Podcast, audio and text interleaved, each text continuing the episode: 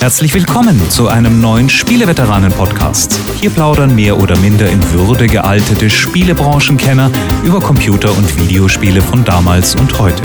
Und nun viel Spaß mit der neuen Folge. Herzlich willkommen zur 61. Ausgabe des Spieleveteranen-Podcasts. Heute begrüßen wir vor dem Mikrofon folgende mehr oder weniger altgediente Spieleberichterstatter. Äh, A wie Anatol Locker. Hallo. J wie Jörg Langer. Guten Abend. R wie Roland Austinat. Ich grüße recht herzlich. Und dann haben wir noch ein S für Stefan Freundorfer. Hallo, alle miteinander. Und Hi sagt Havi Heinrich Lehnhardt. Äh, wir haben ein strammes Programm vor uns und werden uns deswegen gar nicht groß mit Smalltalk-Themen aufhalten, die wir hier bei der Vorbesprechung schon angeschnitten haben. Wir haben aber auf dem Oktoberfest, wer hat ein iPhone verbogen, ähm, sondern wir äh, müssen noch leicht verspätet noch einer von vielen sehr geschätzten Spielkonsole zu einem äh, mittleren Jubiläum gratulieren, denn es ist ja auch schon 15 Jahre hier. Also ein Gerät, das für mich immer noch eigentlich neu und noch gar nicht retro ist, ist eigentlich jetzt auch schon was für die Geschichtsbücher. Von welchem Datum reden wir? Stefan weiß das, glaube ich.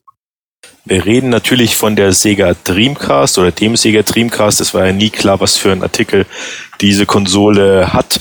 Ähm, die kam im September 99 in den USA raus. 9.9.99. 9.9.99. Ich will ja gar nicht wissen, wie viele Ehen an dem Tag geschlossen worden sind, aber das ist, glaube ich, historisch wichtiger. Auf jeden Fall. Und, und Mitte Oktober dann bei uns. Ja, und wir haben uns vorhin ja schon ein bisschen äh, erinnert an, an den Dreamcast. Ich, ich finde mal, äh, die Dreamcast. Ja, für mich Die war Dreamcast. er Das männlich. Dreamcast. Nee, der Dreamcast natürlich. Das, Die Konsole. das, das, Das das. Okay, wir sollten den ganz, äh, wir sollten eh es ganz artikelfrei. Ähm, was heißt der Dreamcast eigentlich? Es ist doch der Traumwerfer, der Traumprojizierer, also ist es maskulin. gut. Es ist ja auch Nein, ich sag, sag, sag doch nicht gut. Ich, ich Die freu mich jetzt auf eine Dreamcast-Konsole halte ich jetzt dagegen. Ja, ja, ich glaube, ich, Akademische mit Diskussion. Ja, das ist ja, das ist ja übel. Dann sage ich das Dreamcast Spielgerät. ich fand immer, es war, the same day. es war der Dreamcast, aber ist ja auch egal, weil das Ding ist ja so schnell gestorben, dass man ja auch gar nicht unbedingt einen Artikel dafür braucht, letztendlich. Warum ist es gestorben? Warum? Ja, böse Zungen behaupten, EA hat einen äh, großen Anteil daran, äh, der Konsole das Grab geschaufelt zu haben, weil wir erinnern uns, glaube ich, alle daran, dass äh, die diese Konsole nicht unterstützt hatten, was einen, witzigerweise einen, einen ganz interessanten Grund hatte. Es war also nicht irgendwie eine Borniertheit von EA, sondern es war, dass EA die äh, Sportshoheit bewahren wollte und Sega in USA ich glaube mit den Entwicklern Visual Science, die heute ja für 2K die ganzen ähm, Sportspiele machen, ähm, ja, seine eigene Sportslinie aufbauen wollte und das hat EA nicht so ganz gefallen und deswegen haben sie dieses Gerät boykottiert. Echt, das, das war der Hauptgrund? Das war der Hauptgrund, ja. Das, also ich habe das mal vor ein paar Jahren recherchiert, als ich, als ich ein großes Thema drum gemacht habe.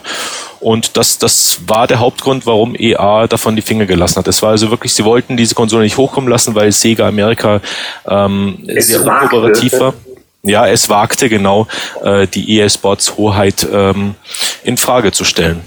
Und da, da war natürlich Football das große Thema, weil damals hatte ja Madden noch nicht exklusiv die Lizenz und äh, NFL, ich weiß, in Europa schütteln alle den Kopf, aber das ist wirklich für den nicht ganz unwichtigen nordamerikanischen Markt oder den US-amerikanischen Markt, weil in Kanada ist das Eishockey wichtiger, aber für den nicht völlig unwichtigen US-amerikanischen Markt ist das mindestens so eine große Nummer wie FIFA in Deutschland, wenn nicht sogar noch wichtiger.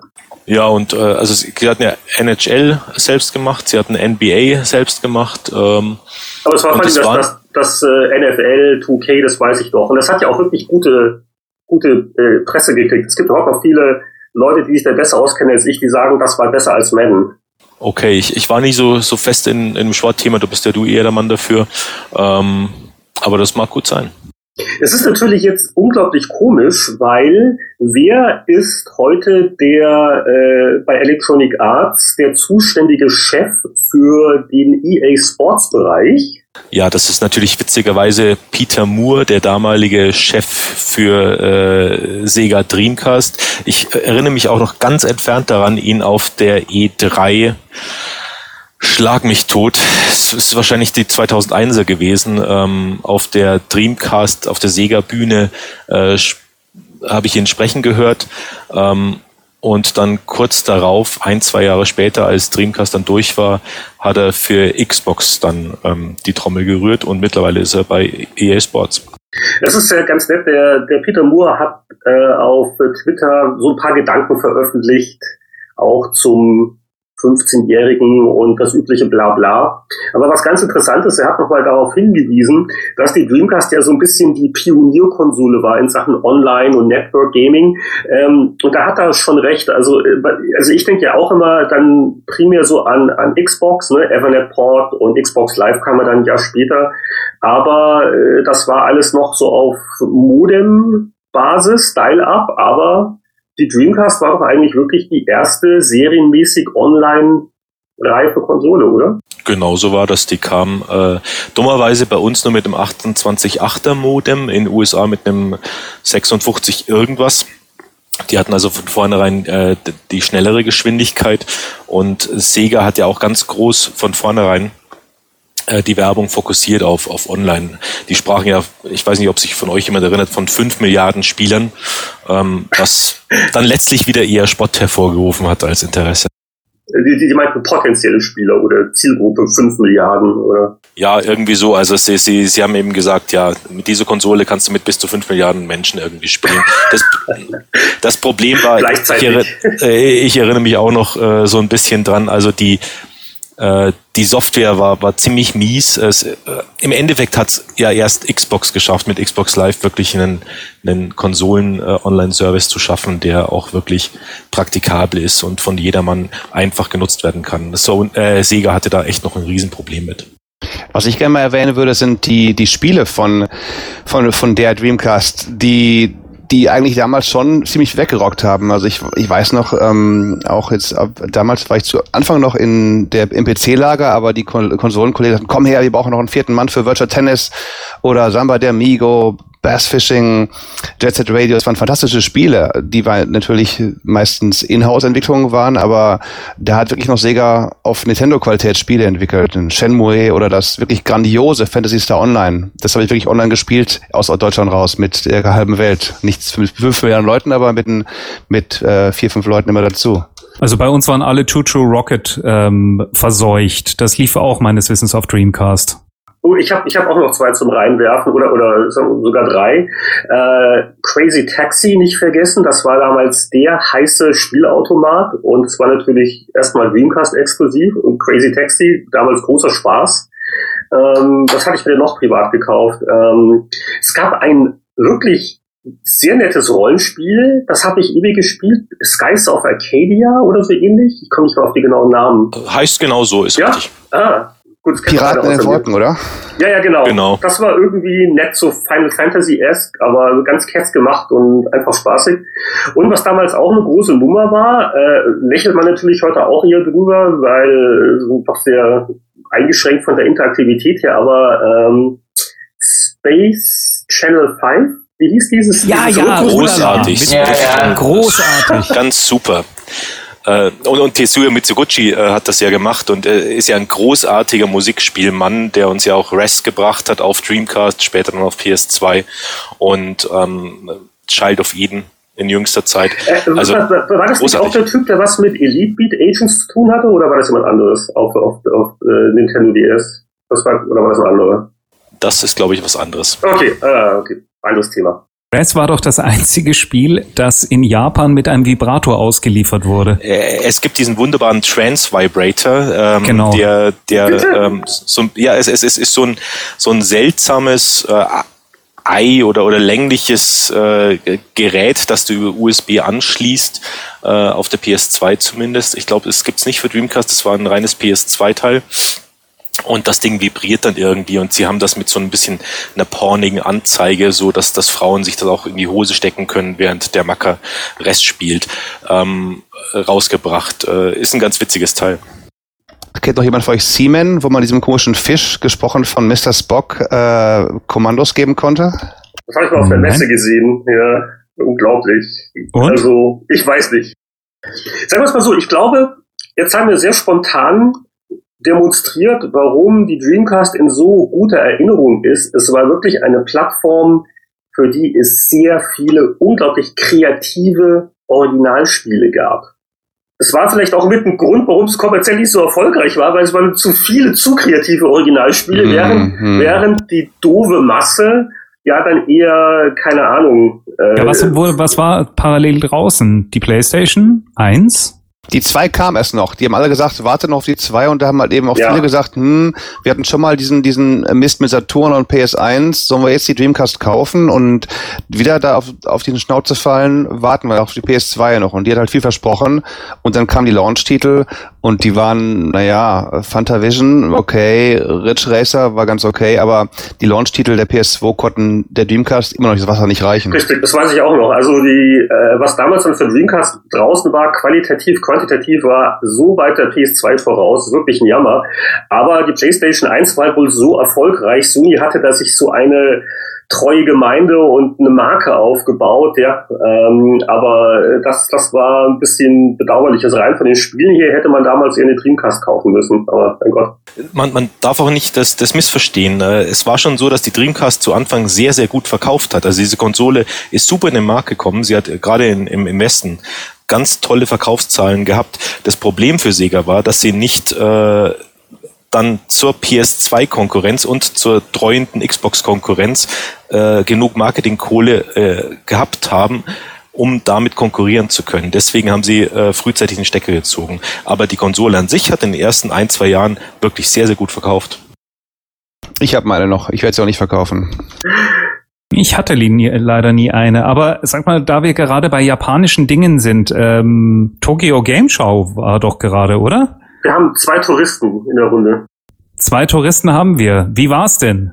Vielleicht sollte man erstmal sagen, dass wir, glaube ich, mit äh, zwei aus fünf Spieleveteranen gleichzeitig, ich weiß nicht, Stefan, korrigiere mich, 50 Prozent der deutschen oder 30 Prozent der deutschen Spielejournalisten in Tokio verkörpert haben. Wow. Ich, ich, ich habe sehr wenige äh, Kollegen gesehen, das ist richtig. Allerdings habe ich relativ viele äh, westliche Besucher gesehen. Also es ist wirklich so, dass die Tokyo Game Show, wenn Leute sowieso gerade in Tokio sind, aus den USA oder aus Europa, da auch mal vorbeigucken, um das Ganze erleben zu können.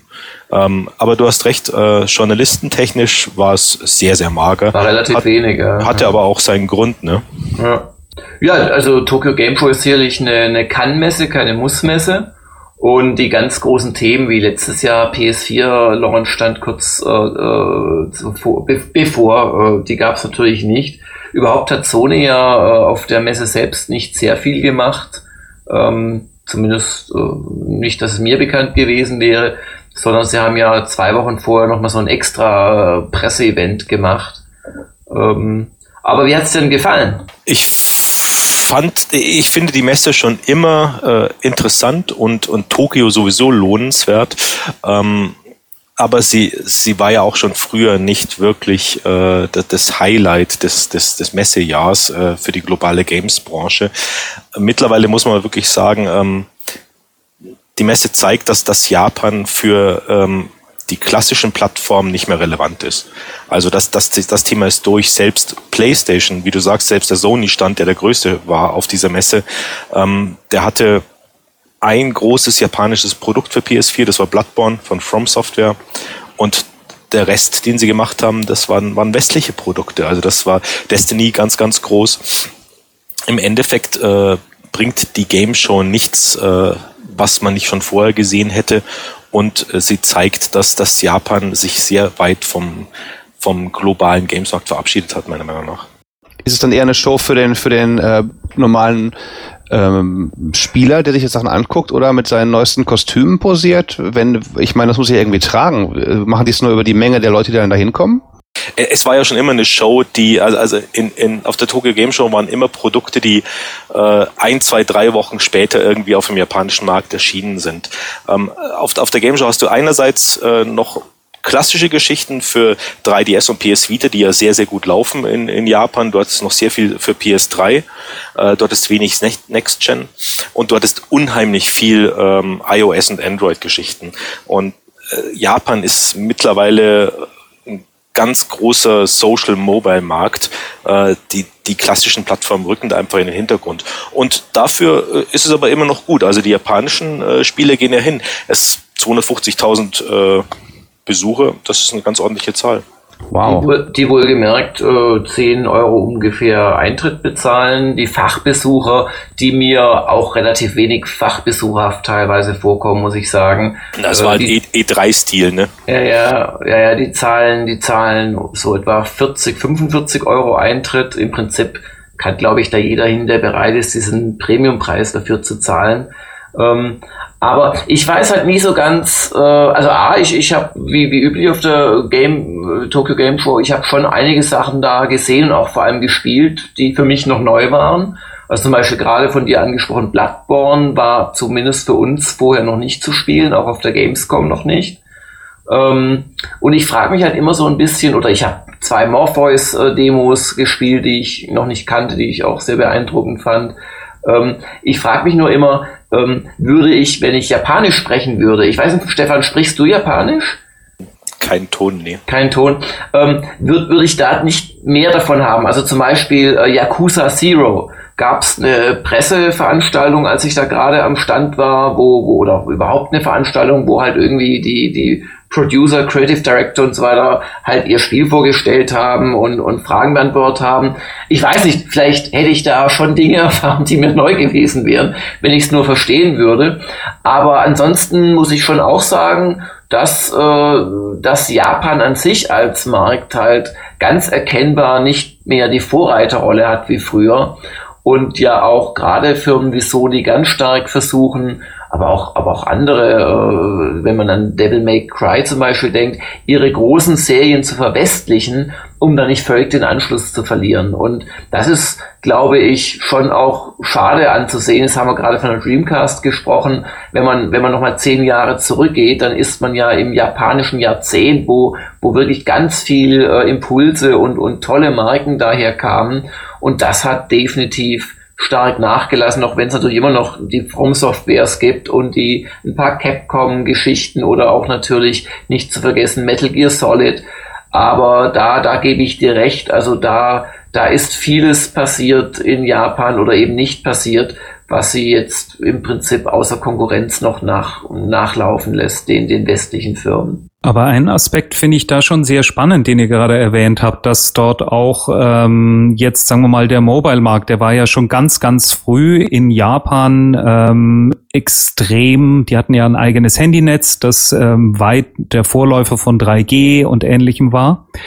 Ähm, haben dort, glaube ich, auch schon sowas wie die ersten Apps gehabt und Spiele, die miteinander verbunden wurden und so.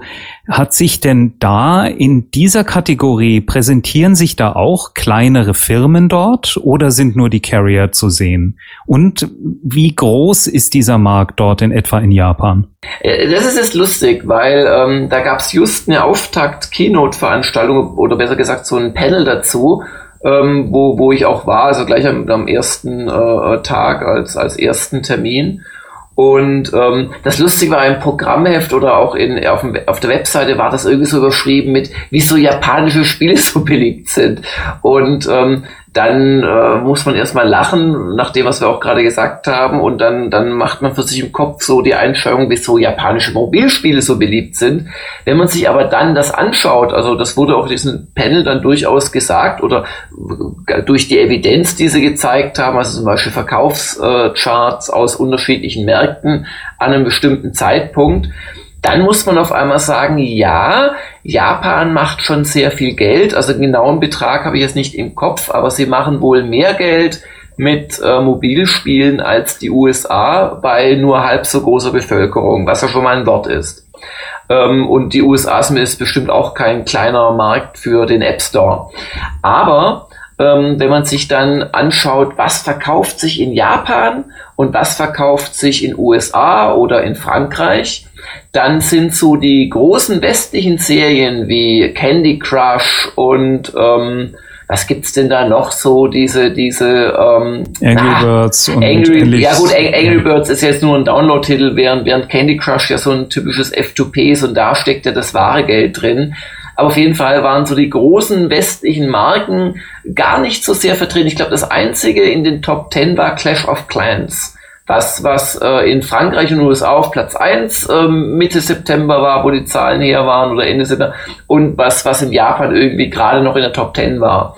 Und ansonsten waren das äh, halt so japanische Eigenentwicklungen. Das ist wiederum genau dasselbe Problem, das sie im Prinzip auch bei den 3DS-Spielen haben, wo es, wo es nur ganz wenige Sachen wie Monster Hunter gibt, die auch in den Westen rüber schwappen, aber nicht mit dem Erfolg, den sie in, in, in Japan haben ähm, die Zeiten, wo Pokémon, also so eine japanische Entwicklung, die ganze Welt erobert hat, die sind einfach vorbei und das scheinen sie auch im Mobilmarkt nicht hinzubekommen, sondern sie profitieren in Japan von zwei Effekten. Der eine ist, Japan ist, was Mobiltelefone anbelangt, schon seit 10, 15 Jahren dem Westen völlig voraus. Also als es bei uns noch kein 3G gab, hatten die schon so ein Zwischending. Ich, ich weiß den Namen nicht mehr. Und das ist das eine. Und zum anderen haben sie offensichtlich Leute, die dafür auch wirklich Geld ausgeben. Und man kennt das ja, Tokio Großraum, 60 Millionen Menschen, wenn man weit genug den Radius zieht,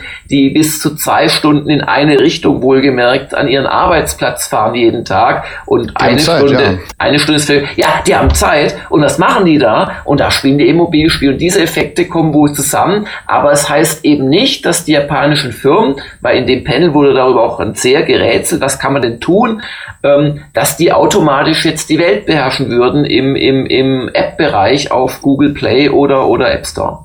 Äh, äh mal kurz äh, reingeschossen.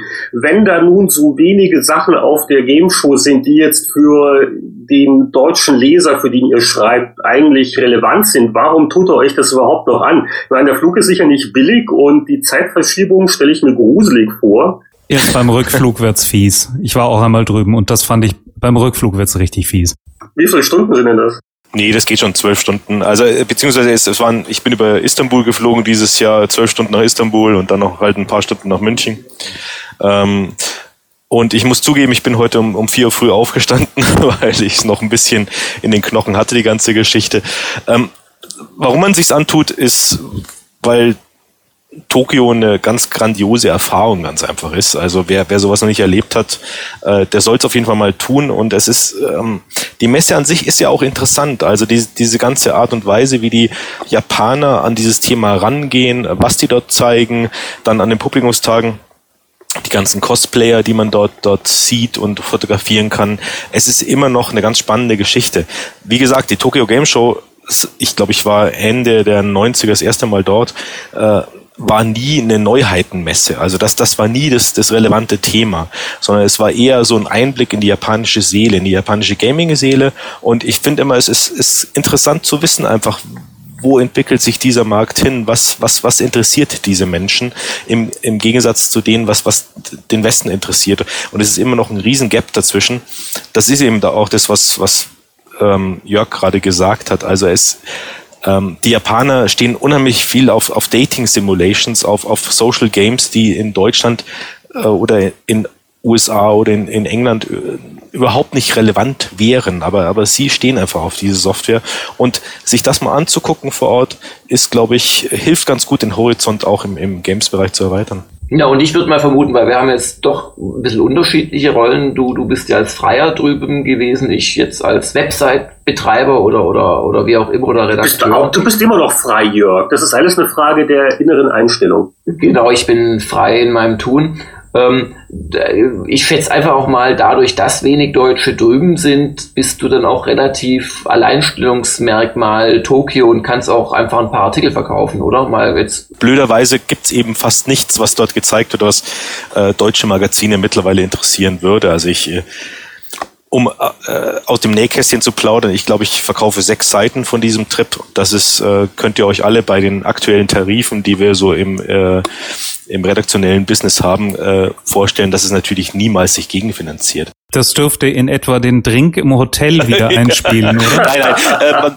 Äh, äh, der Yen steht dieses Jahr erstaunlich günstig. Also ich glaube, so günstig war er noch nie, als ich drüben war. Und ich habe auch wirklich äh, alles sehr früh gebucht, Flug und Hotel und, und bin deswegen relativ günstig weggekommen dabei. Aber äh, die, die Game Show hat sich noch nie gelohnt. Früher hat sie sich vielleicht ein bisschen besser gelohnt, heutzutage sowieso nicht. Aber es ist für, äh, für das Bild, was man sich selber schaffen kann, über die aktuelle Spieleszene, ist es ganz positiv die, die dringliche Frage, die ich noch hätte, ist, äh, jetzt haben wir mal zwei Veteranen in Tokio, also so quasi Lost in Translation, die Fortsetzung. Äh, habt ihr da einen deutschen Stammtisch gemacht oder habt ihr, äh, seid ihr da zusammen durch die Karaoke-Viertel gezogen nächtens? Der, der Jörg hatte mich ja die Woche vorher angemeldet und mir ist es fast peinlich, ich habe es total vergessen, ihn zu treffen und, und überhaupt nochmal irgendwie ich zu versuchen ich zu erreichen. Ja, das, das war wirklich peinlich. äh, ich ich habe ein paar Leute drüben, die ich kenne und die äh, und ich bin mit einem Kumpel rübergeflogen. Dadurch äh, war ich sowieso schon relativ ähm, gut versorgt mit, mit Abendterminen und so. Keine Zeit ansonsten, für Jörg, ja, ja, ja. ja nee, ansonsten, äh, und, und, ja, nee, nee, wir, wir, wir sind uns, reden. das ist schon durch. Also, wir sind uns einfach nicht über den Weg gelaufen. Nimm den Gamers Global, äh, nimm den Gamers Global Ordner, du weißt den Vertrag und unterschreibe einfach. Dann okay. ist alles wieder gut. Es tut mir so leid. Nee, aber ähm, ich muss auch sagen, also ich, ich, ich, ich bin da teilweise bis nachts um drei oder so an, an meiner Arbeit dann einfach auch gesessen und deiner also Arbeit, so, so. Für, für die, für die, für die Treffs so unter der Woche hätte ich jetzt eh keine Zeit gehabt. Also es ist ganz interessant. Also A, ja, richtig. Also es gibt, gibt wenig Neuigkeiten auf dieser Messe. Aber die Messe selbst ist so ein bisschen die Neuigkeit. Und auch Tokio, das drumherum. Ich war am Vortag bei Namco im Headquarter, habe da, äh, ja, auch ein paar Spiele angespielt. Ich habe ein paar Sachen wirklich zum ersten Mal spielen können auf der Tokyo Game Show. Aber das ist alles nicht so relevant. Ähm, mein eigentliches Produkt für Gamers Global von der, von der Tokyo Game Show ist eine tägliche und auch sehr aufwendige, die mich so etwa vier bis fünf Stunden äh, am Tag Nachbereitung kostet. Also wenn ihr gerade gelächelt habt, was ich da bis, bis morgens dann mache im Hotelzimmer. Ähm, und das ist einfach eine Art Reisebericht über die Tokyo Game Show, über ähm, das Drumherum, auch über Tokio selbst. Und das wird erstaunlich gut abgerufen. Also sind sechs Folgen gewesen und ähm, die kommen so ungefähr auf den Faktor, ja, ich würde mal sagen 10 zu 1, was die tatsächlichen News von der äh, Tokyo Game Show, die ich von dort geschrieben habe, anbelangt, was die Zugriffe äh, betrifft. Und ähm, interessanterweise, weil ich auch, das, ich bin jetzt zwar nicht über Istanbul oder Byzanz oder wie auch immer geflogen, sondern, sondern habe mir sogar den Direktflug geleistet, aber habe halt auch ja mit, mit Meilen und so und Hotel muss nicht das teuerste sein. Ich habe, was den Mitteleinsatz und den Effekt an äh, Lesezugriffen auf Gamers Global anbelangt, habe ich mit äh, meinem Einzelkämpfereinsatz auf der Toge Game Show ähm, quasi eine bessere Effizienz gehabt als äh, von der Gamescom, wo wir zu sechst waren. Äh, und wenn man das so betrachtet, kann ich jederzeit rechtfertigen, ähm, nach Tokio zu fliegen. Das Problem ist bei mir eher, äh, dass ich äh, eine Familie habe und eine Ehefrau, die in einem Monat, einen Monat nach der Gamescom sehr ungern nochmal eine Woche allein den Laden schmeißt mit Kindern zur Schule und so weiter. Das sind also eher die Probleme auf dieser Seite die, die das schwer machen. Aber, aber auch da, äh, ich, ich würde lügen, wenn ich sagen würde, dass ich mit einer ähnlichen Begeisterung nach, weiß ich nicht, Kiew zur Casual Connect fliegen würde, äh, jetzt auch mal jenseits der aktuellen politischen Situation oder in sonst irgendein Land, das mich nicht interessiert. Also Tokio ist unglaublich faszinierend und äh, ja, einfach eine Reise wert und offensichtlich dadurch ja auch solche Reiseberichte für die, für die Leser wert. Und ich habe ganz viele Retro-Games gekauft. Viel Spaß im deutschen Zoll, aber ähm, ja, äh, nächstes Thema. Dann oh, ich, ich, ich, darf, darf ich das noch nachschieben? Ich wurde tatsächlich, ich wurde zum ersten Mal in meinem Leben vom deutschen Zoll rausgezogen, oh, wie als ich zurückkam. Und er hat mich dann gefragt, das übliche, also erstmal habe ich ganz entgeistert, was, mich? Ja, sie, ich warum? ja, genau. Und das hat ihn dann gleich, dann wirst du so gefragt, musst deinen Koffer aufmachen und das haben sie dabei. Und ich hatte dann halt wirklich unglaubliche Einkäufe dabei, wie vier Dosen grüner, grünes Teepulver und ein paar grünes Tee, grüner Tee, äh, KitKats und so weiter. Und da hast du 6000 Euro dafür Zoll bezahlt, Aha. oder? Äh, nein, überhaupt nicht. Der hat mich dann irgendwann mitleidig wieder ziehen lassen. Oder wie viel Barschaft ich noch hatte. Ja, ich hatte tatsächlich einen 5-Euro-Schein und 1000 Yen in der Tasche, was auch so 4 Euro sind. Also fiel mir gerade nur ein wegen beim Zoll gefilzt und so weiter. Ah ja, also du, du hast, du hast nicht Polizeistaat geschrien und bist äh, hast dich dann über die Koffertransportbänder auf die Flucht begeben. Nein, ich habe eher mein leichtes Missfallen durch besondere Höflichkeit ausgedrückt und das hat er dann auch gemerkt, dass er bei mir keine. Ich weiß nicht, was man eigentlich einschmuggeln kann aus Japan, aber. Warum, warum grünen Tee? Den kannst du bei dir bei Aldi kaufen. Äh, ähm, okay, ja. Okay, ach, das war ein Mitbringsel für jemanden, der darauf viel Wert legt. Nee, also grünes Teepulver ist, ist durchaus nicht billig und, und schmeckt einfach unglaublich lecker. Also warum ich auch gerne nach Japan fliege, ist einfach der äh, Matcha-Latte und den oh, Matcha-Frappuccino, den du überhaupt bekommst. Überhaupt das Essen äh, auch nachzulesen auf gamersglobal.de. Sehr spielerelevantes Thema. Ich Dauerwerbesendung, Dauerwerbesendung. Äh, Essen ist, ist, ist äh, der Wahnsinn, also in, in, in Japan. Also du kannst echt selten schlecht essen.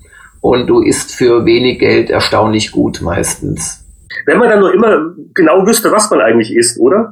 Ja, ich habe einmal so einen richtigen Blind Date gemacht, einfach rumgelaufen, auch nicht gerade so in, in uh, Tokyo Central und bin wirklich in so ein kleines Ding rein mit, mit drei Tischen und einer kleinen Theke noch für vier Leute. Und die hatten, was wirklich selten ist, weil sonst, sie sprechen zwar kein Englisch oft, aber sie haben immer eine englische Speisekarte. Und da war wirklich nichts, aber sie hatten zum Glück so kleine Katzen hingemalt. Ich hoffe zur Verzierung. und vor allem so kleine Fische. Und ich habe mich dann eher an den Fischen orientiert. Miau. Und habe unglaublich, also wirklich unglaublich gut gegessen.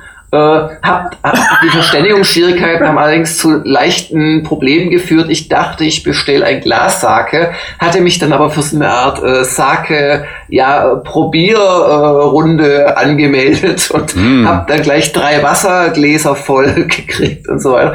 Und ähm, äh, sehr interessante Erfahrung. Also wirklich, wer Fisch mag, sowieso, aber auch Fleisch gut Tempura, die haben ja alles sich aus, aus allen möglichen Sachen zusammengeklaut. Tempura kommt aus dem Portugiesischen oder Curry haben sie ganz schmackhaftes.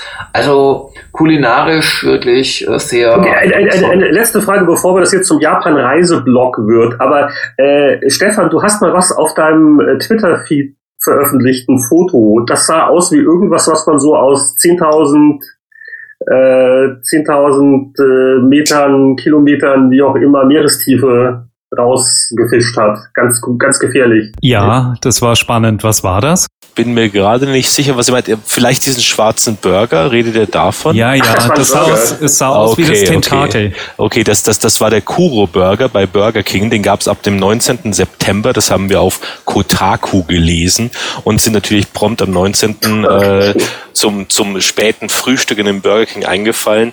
Äh, und dieser Kuro Burger ist ein äh, Burger mit schwarzem Brötchen und schwarzem Käse.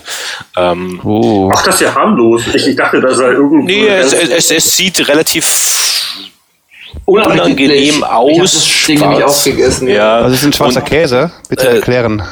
Der Käse ist halt wie eine Scheiblette, die schwarz ist.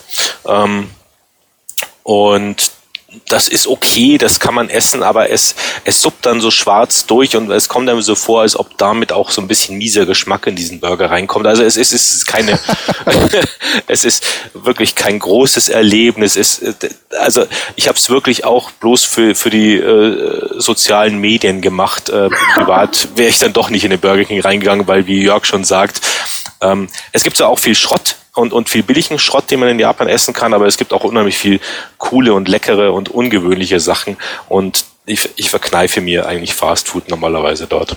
Also mir lag dieser Kulu-Burger sehr im Magen, also ohne, ohne jetzt das dramatisieren zu wollen, aber ich, ich hatte wirklich äh, da noch Stunden später ein schlechtes Gefühl im Magen. Apropos schlechtes Gefühl, guter Übergang zum nächsten Thema. Was war denn unser Thema noch, Roland? Du hattest irgendwas mit, mit Wertungen Richtig, richtig. Ich äh, angesichts diverser Wertungsdramen, wie kann Destiny nur 79% Metacritic-Wertung bekommen und so Sachen, ähm, hatten Heinrich und ich uns mal hin und her gemeldet und gesagt, Mensch, eigentlich ist ja alles lustig, wenn man sich überlegt, damals äh, der große Aufruhr, PC-Player steigt um von 100% auf 5 Sterne. Wie kann man das nur machen? Wie ist es nur so grob? Aber im Endeffekt ist heutzutage dann alles irgendwie überhalb von, ähm, naja, es wird eigentlich nur noch binär. Es gibt nur noch Topspiel, 90 plus und schlechtes Spiel nicht kaufen. Also diese ganze kleine Granularität von, von einer 100er-Wertung, die ja alle dann so als, als eine objektive und wissenschaftliche Methode ansehen, die wird gerade im Internet doch immer stärker äh, durch auch Kommentare unter Tests und so weiter ad absurdum geführt. Da können dann die Leute von deutschen und US-Medien noch so lange erklären, warum sie dann welche Wertung geben, aber dann liest du die Kommentare und die Leute sagen, nö, äh, ist, ist Schrott oder ja, ist super. Und eigentlich ist das, was wir ganz früher mal gesagt haben, ähm, eigentlich müsste man das mal machen. Man kann sagen, kauf dir das Spiel oder sieh dir den Film an oder guck dir den Spiel, das Spiel nicht an oder den Film oder wenn du ein Fan bist und Zeit hast, so Daumen in der Mitte ungefähr. Also diese, diese Dreierwertung, die wird eigentlich reichen. Das zeigt das Internet gerade so ein bisschen. Was meint ihr dazu? Naja, ich glaube, es ähm, man muss sich auch ein bisschen überlegen, woher kommen die Hunderter-Wertungen. Also ähm, das ist ja eine ganz feine Graduierung. Und ich glaube schon, dass man da sehr stark unterscheiden muss, ob du ein Fachpublikum vor dir hast, das alles wirklich exakt genau haben will und auch genau wissen will, oder jemand, der einfach nur äh, vor der Entscheidung steht, soll ich mir das kaufen oder soll ich mir das nicht kaufen? Also ich glaube, es kommt da sehr aufs Medium drauf an, in welche Tiefe du da reingehst. Ich meine, die Computerbild hat das ziemlich übertrieben zum Teil mit irgendwie seitenlangen Wertungskästen, mit Installation bei Spielen und Ähnlichen, ähm, wo du sagst, ach Kinders, jetzt ist aber auch ein bisschen sehr gut, man muss nicht immer alles ins Testlabor tragen. Auf der anderen Seite ähm, finde ich, gibt es heute im Netz so extrem viele Möglichkeiten, dich vorab bereits über ein Spiel zu informieren, dass du eigentlich nur noch eine bestätigende Meinung Meinung von einem in Anführungsstrichen guten Kumpel oder jemanden brauchst, dessen Geschmack du vertraust. Und dann kannst du kaufen. Aber zeigt das da nicht unbedingt, dass diese, diese ganze, wir brauchen ein Fachpublikum und machen die langen Wertungen, dass sich das überlebt hat? Ich meine, wenn, wenn du nee, halt. Nee, das glaube ich nicht. Das glaube ich gar nicht. Also okay. ähm, ich glaube, ähm, sagen wir es so, vielleicht in der Ausführlichkeit der 100% Wertungen. Äh, Jörg, wie viele, wie viele Spiele unter 50% habt ihr? Ähm, du, das kann man, das, du, wir, wir, wir führen da eine Statistik, eine automatische, auch für jeden Leser und Zufallsbesucher einsehbar. Ähm, sehr wenige, weil wir natürlich vorauswählen. Der Schnitt unserer Wertung liegt bei 7 plus, also weit jenseits des rechnerischen Durchschnitts von 5,5 bei unserem Wertungssystem. Okay, gut.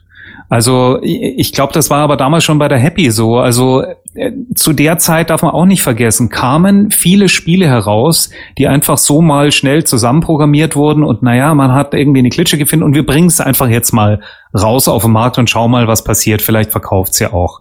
Das ist ja heute eigentlich gar nicht mehr möglich, weil die Leute auch zu gut informiert sind.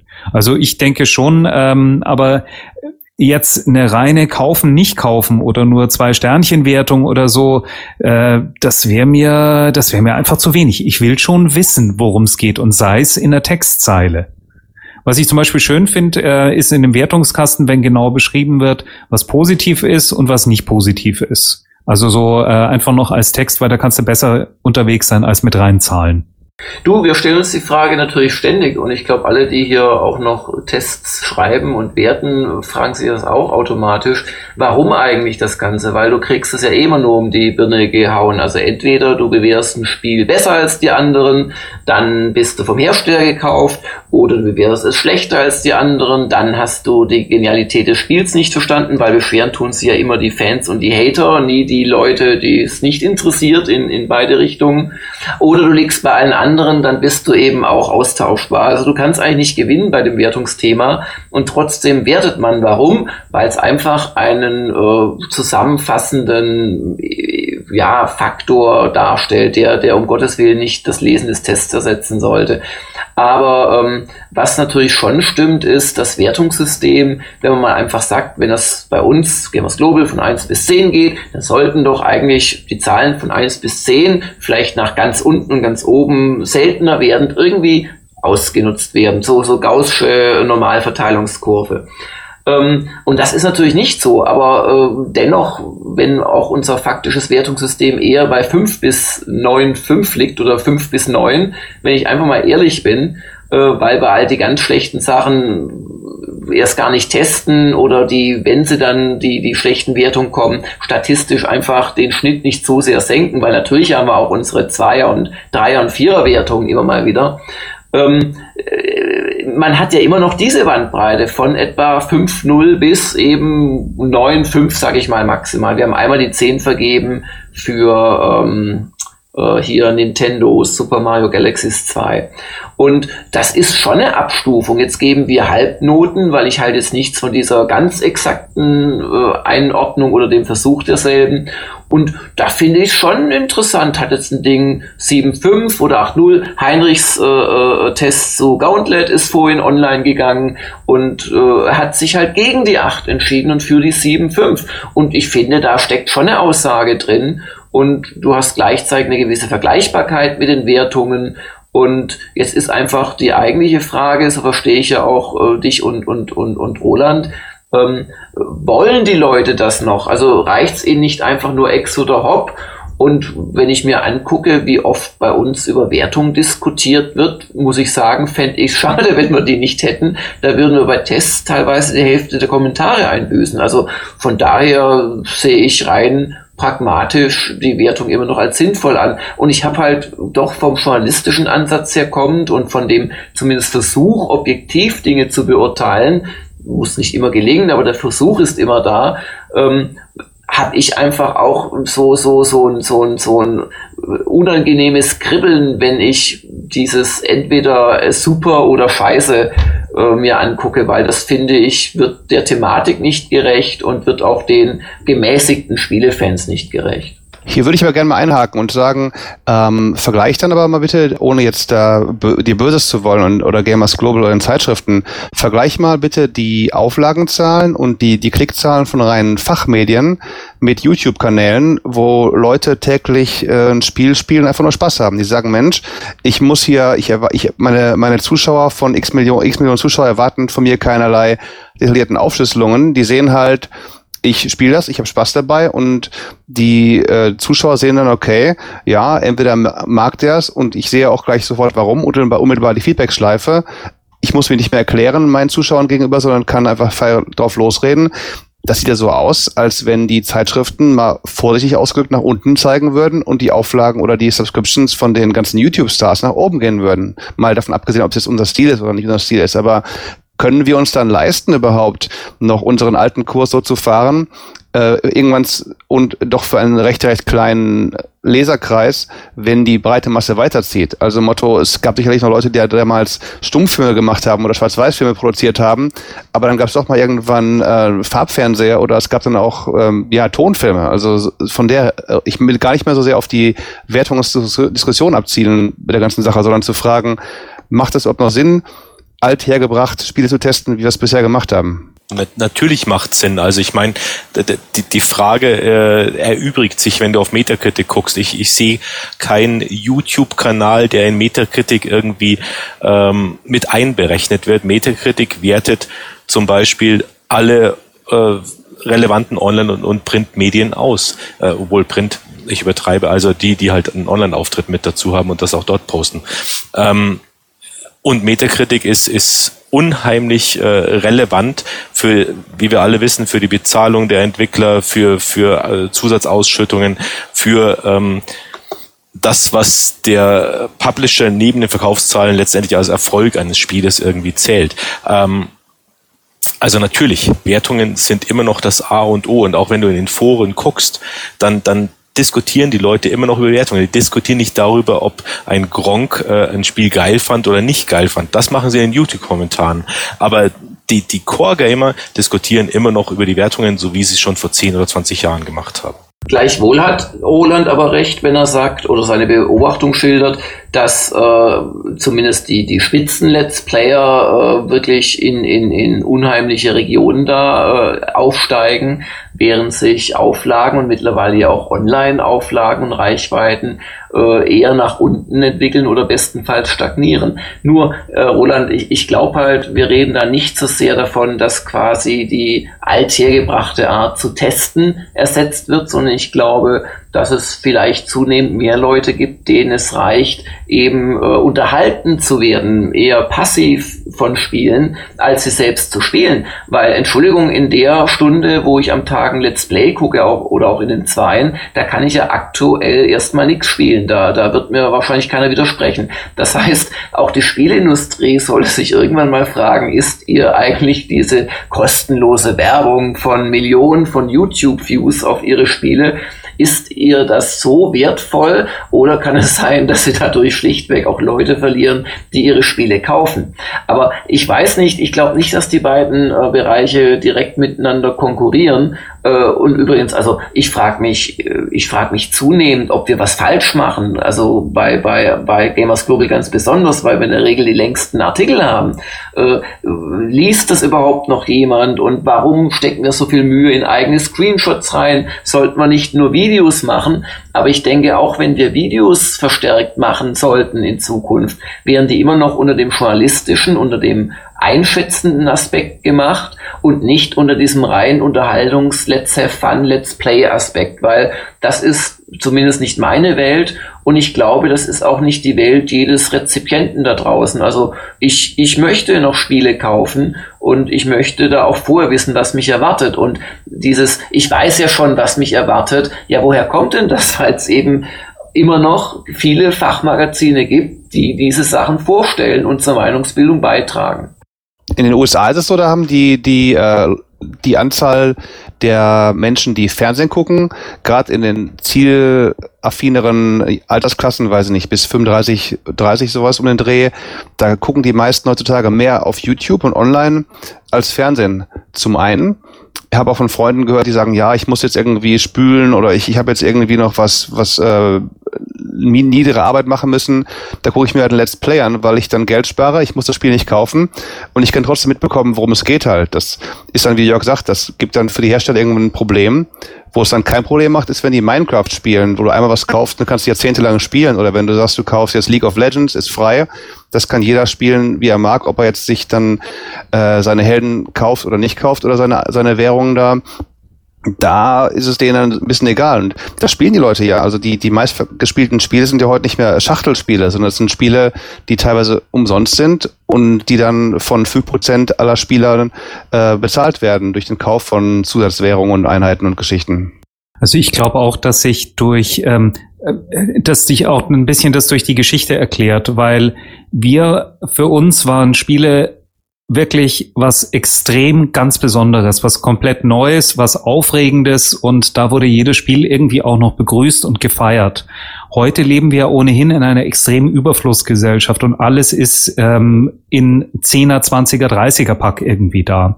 Und ähm, es gibt noch eine weitere Bewertung, die ich auch noch mal ganz kurz mit reinwerfen möchte, nämlich die ganz klassische Fünfer iTunes äh, Bewertung oder die im Google bei Google Play ähm, die auch extrem viele Leute lesen. Es gibt heute auch Bewertungen ähm, auf Amazon, seien sie jetzt selber geschrieben äh, von den PR-Agenturen oder äh, wirklich von zahlenden Kunden. Das heißt, die Leute informieren sich immer mehr durch immer unterschiedlichere Quellen und bilden sich erst daraus wirklich ähm, ihre Meinung. Deshalb finde ich aber trotzdem, auch wenn vielleicht die Auflagenzahlen oder die Klickzahlen ein bisschen schrumpfen, ich finde es ganz extrem wichtig, einfach eine Position zu haben, wo du auch mehr in die Tiefe gehst und einfach sagst, warum ist das so? Und wir haben die Vergleichsmöglichkeiten und wir können das. Klar, an den Gronk kommst, kommst du nicht so schnell ran, weil ich glaube, Gronk ist auch jemand, der auf eine extrem junge Zielgruppe abzielt und auf eine extrem junge Zielgruppe geht. Und ähm, das glaube ich, ich weiß nicht, wie alt eine Zielgruppe von der Gamers Global ist, aber ich vermute, die ist schon etwas älter. Sehe ich das richtig? Wir sind über 30 im Durchschnittsalter. Ja, und ich glaube, dass wir es da inzwischen einfach mit einem Generationenbruch zu tun haben, mit einem ganz klaren. Die Generation danach, ähm, also meine Töchter gucken eher Gronk, als dass sie jetzt, sagen wir mal, ein klassisches Fachmagazin kaufen, kommt eh nicht in Frage, aber auch online lesen, mh, eigentlich nicht. die, die nächste Generation, das, das ist wieder furchtbar. Was wird aus, das ist der Untergang des Abendlandes. Siehst du mal wieder. Ja, ja, wir sollten uns darauf vorbereiten. Also mach ehrlich. Videos, Heinrich. Übrigens, ein, ein Satz nur, äh, äh, weil, weil Anatole gerade auch Userwertung angesprochen hat. Also wenn, wenn, wenn ich mal mich noch wieder aufregen will, brauche ich nur bei Metacritic in die äh, User-Reviews zu gucken. Das zeigt nämlich, wie viel Schwachsinn die Menschheit doch absondern kann. Also das ist die beste Werbung eigentlich dafür, professionelle Spieletester irgendwie noch äh, zu finanzieren, weil da ist wirklich das Problem, dass gerade bei vielen großen Spielen äh, es gibt größtenteils Zehner und Nuller. Also auch Spiele, die vielleicht Macken oder um Features haben, über die man diskutieren kann, die nicht optimal sind, 0, 0, 0, oder da hast halt die Fanboys und die PR-Abteilungen, die halt 10, 10, 10 machen. Wenn ich mir so einen Schwachsinn ansehe, dann bin ich eigentlich immer noch ganz froh für jedes Medium, das also äh, es vielleicht sogar noch schafft, jemanden ähm, umgerechnet 2,50 Euro pro Stunde zu zahlen, dass er ähm, sich ein bisschen Zeit nimmt und ein bisschen differenziert über ein Spiel berichtet. Aber wie gesagt, das ist vielleicht nur ein Generationsproblem. Ja, aber das ist, das ist bei, bei Amazon ja auch so, die vergeben ja auch fünf Punkte manche, ähm, wenn äh, Amazon den Fernseher fristgerecht geliefert hat, dann gibt's fünf Punkte ohne dass man den ja, ausgepackt ja, oder, hat. Ja. Oder, oder, oder andersrum, der, der Postbote war unfreundlich, ja, deswegen ist der Produkt Es gibt so viele Beispiele. Also die Zahl der ja, Bekloppten, Also Frage, ich glaube, ich, ich sag nicht, dass unser einer äh, vielleicht nicht drastisch die Art und Weise, wie er solche Tests oder Kaufberatungen auch verkauft oder verpackt oder in welchem Medium er das macht, überdenken muss in den nächsten Jahren. Das ganz sicher. Aber dass es einen weiterhin großen Bedarf an Kaufberatung gibt, bei all den Manipula Manipulationen von Amazon. Ich lese auch, wenn ich gerade in Bereichen, wo ich mich nicht so wohl fühle, kaufe ich mir heutzutage keine Fachzeitschrift mehr, um mir einen MP3, was weiß ich, Player zu kaufen. Da, le aha, da lese aha. ich mir, ja Moment, aber das ist ja kein Hobby von mir, das ist ja nichts, wo ich regelmäßig Geld ausgebe. Da lese ich auch mir die Amazon-Nachrichten durch, aber dann muss ich doch immer wieder sagen, jetzt habe ich da fünf Minuten gelesen, zehn Kommentare und ich bin doch oft so schlau wie zuvor, weil einfach der Anteil der schlauen Kommentierer, die dann eben auch in einem Fachmagazin Artikel schreiben könnten und der hirnlos vor sich hin dilettierenden Menschen, die da, wie gerade gesagt, den Postboten beurteilen und nicht das Produkt, ist einfach in keinem guten Verhältnis. Und ich denke, dass der Bedarf an einer versucht objektiven Kaufberatung in welcher Form auch immer, äh, der wird bestehen bleiben. Apropos also ich glaube schon dahin deletieren. Ja, Anatol, letzte äh, Chance. Äh, eine Sache wollte ich schon sagen. Ich glaube schon, dass Fachjournalismus extrem wichtig ist. Aber das, was du gesagt hast, Jörg, er muss sich ein neues Gewand auch anziehen. Ich glaube, was du heute machen musst, äh, wenn du eine Webseite hast, brauchst du ein responsive Design. Du musst auf einem iPad konsumierbar sein, ohne ähm, jetzt, ähm, dass die die Fonts irgendwie äh, winzig sind oder ähm, du, also ich glaube, dass der Fachjournalismus heute zwar extrem wichtig ist, aber er muss auch ein bisschen moderner daherkommen. Ich glaube, es ist nur eine Verpackungsgeschichte. Mhm, ähm, und eine Geschichte davon, dass keiner mehr für Content bezahlen will. Das war bei den Magazinen früher schon ganz nett. Yes, äh, aber das da ist ein anderes Thema. Was. Also, aber apropos. Ähm, Eigentlich nicht, aber gut, okay. Nein, okay. Äh, ich, ich gucke da unauffällig auf die Uhr. Wir haben noch zwei Themenblöcke ja, ja. vor uns. Wunderbar passend. Wir haben ja vorhin über 999 gesprochen, September 1999, als das Sega Dreamcast äh, in den USA veröffentlicht wurde. Und wie können wir 999 überhaupt noch steigern? Ganz einfach mit 888. Und das ist rein zufälligerweise der Happy Computer Spiele Sonderteil, in dem wir heute blättern wollen, ist auch ähm, online bei äh, unseren lieben Freunden von cultpower.de archiviert. Und äh, warum die 888? Nun, da ist nämlich ein Spiel getestet worden, dessen Fortsetzung dann heute zu Spiel des Monats Ehren kommt. Das ist alles unglaublich meta und komplex. Und ich gucke jetzt gerade mal auf das Titelbild. Äh, was haben wir denn gehabt? 888 ist es lang hier. Erster Test, Last Ninja 2. Uch, Last Ninja habe ich nie gemocht. Ja, ich auch nicht. Ich, ich habe es gar Viel nicht gemocht. Schwer. Viel zu schwer. Ja, und ich hatte auch so, Entschuldigung, dass ich das jetzt sage, aber ich hatte auch so das Gefühl, dass alle kleinen Jungs, die so gerne mal Ninja gespielt hätten, also in echt, ähm, dass die genau auf dieses Spiel so wahnsinnig abgefahren sind. Das war so ein echtes Pubertätsspiel. Es, es, sah, es sah klasse aus und es hatte super Musik. Es ist ein, eins von ja. diesen Beispielen für Spiele, die wirklich von der Technik gelebt haben, die altern halt nicht so gut. Ne? Ja. Also rein spielerisch. Wobei gut, also es hat, es hat ja auch, es hat 77, Boris hat es damals getestet, das war wahrscheinlich die niedrigste Wertung in ganz Europa, weil der Hype war ja gigantisch. Da waren wir ja schon relativ streng auch damit. Ich bin trotzdem nie reingekommen. Äh, vielleicht lag es auch daran, dass ich es echt sackschwer fand. Also Schwachpunkte kann gut von Last Ninja 2 sind die etwas komplizierte Steuerung. Was? Du konntest ja nur diagonal laufen, du konntest ja nicht rauf und runter laufen. Da hast du dich oft ein Pixel vertreten, da warst du im Eimer bei dem Ding. Das Fehlen eines speicherbaren Spielstandes. Das heißt, du musst wirklich immer von vorne anfangen? Echt? Ach, Herr Jemini. Aber das ist jetzt, glaube ich, nicht okay. Wir haben jetzt keinen Fürsprecher. Keiner will ja das Ninja verteidigen. Schweigen. Also ich kann, ich kann gerne was dazu sagen. Ich fand das halt also grafisch beeindruckend, aber spielerisch hat mich das echt überhaupt nicht und so. Tut mir leid, also die damalige Titelentscheidung für das Einlegesupplement, aber und äh, es gab noch ein paar andere putzige Themen. Wir haben den Gewinner unseres Shoot'em Up Construction Kit Wettbewerbs äh, bekannt gegeben. Das war so ein Actionspiel-Baukasten von Sensible Software. Und da hatten wir ein ähm, äh, ganz witziges Ballerspiel namens Casanova ähm, als Preisträger auserkoren. Das hat die Redaktion äh, äh, bestimmt und ähm, äh, da, die, die Jungs von Sensible Software haben sich dann die, die, ich glaube die End, die Finalisten angesehen und äh, das war schon, das war schon ganz lustig. Heute hätten sie die ganzen nochmal als downloadable Content gemacht und damit wahnsinnig viel Geld verdient. Ja, damals musstest du noch Disketten einschicken. Stimmt schon. Wie viel gab es denn damals, Hein? Ich habe sich da irgendwie 10 oder 100 Leute beteiligt oder 1000? Wie war das so von, äh, von den Umfängen Es waren schon mehr als 10. Also sagen wir es mal so, Wettbewerbe, also alles, wo die Leute kreativ sein müssen und was wirklich erstellen müssen, da kriegst du natürlich relativ wenige Einsendungen. Jetzt im Vergleich zu außer, Postkarte mit dem Außer? Bei Boulder Dash Construction Kit. Das waren, glaube ich, drei Wäschekörbe voll mit Disketten. Ich habe sie alle durchgeguckt. Ich habe geflucht. Ach, du warst das damals, du hattest die Ehre. Ja. Und waren schon gute Sachen dabei, oder? Da waren tolle Sachen dabei, aber Entschuldigung, ich wollte jetzt nicht reingrätschen. Sorry. Nein, das, das, das fand ich jetzt ganz interessant, weil daran hatte ich gar nicht mehr gedacht oder ich hatte es nicht mehr in Erinnerung. Ähm, also Shoot'em Up Construction Kit, was kam denn damals? Da kamen schon, also so ein paar Dutzend, würde ich mal sagen. Und die haben die alle gespielt, auch die Brüder? Die haben die alle gespielt oder habt ihr da ein bisschen vorausgewählt? Nee, die haben nicht alle gespielt. Also die, die, die, die, die Redaktion hat da schon eigentlich das so, so vor, vor, vor ausgewählt. Was ja auch Sinn machte. Soweit ich mich entsinnen kann. Wie gesagt, damals das Disketten hin und her schicken und das, das ja alles, äh, nicht so leicht.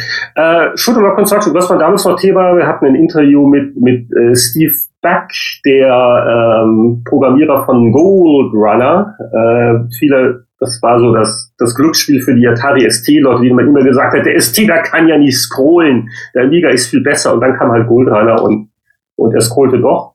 Ähm, was ist mir noch aufgefallen? Ähm, auch getestet in der Ausgabe ein, eine, eine der besten deutschen Wortschöpfungen der Spielegeschichte. Da gab es nämlich von Martek ein äh, sehr dürftiges ähm, äh, Actionspiel, so mit einer Art weiblichen Tarzan im Dschungel im Lederfell-Bikini. Und äh, das hatte halt in England den schönen Originaltitel Wixen. Und wenn man das ähm, Deutsch ausspricht, dann kann das zu Missverständnissen, Missverständnissen führen, was damit gemeint ist. Und deswegen gab es also kein Wixen in Deutschland, es gab Skifox. Das war der deutsche ja. Titel. Ja, genau. Ja. Und 37 äh, in der Happy-Wertung von 100. Also es war... Ähm, Am Namen hat es nicht gelegen dann, ha. Bei Skifox hat sich der Hersteller wohl zu sehr auf das Verpackungsdesign, Klammer, eine leicht geschürzte Peitschenschwinge der Amazone im tropischen Urwald, Klammer zu, ähm, konzentriert und weniger auf das Spielprinzip. Naja, Habt, habt, habt ihr hier noch so bei den so weniger prominenten Spielen, so Infiltrator 2, ist da noch irgendwas, wo euch noch was einfällt? Three Stooges, Cinemaware.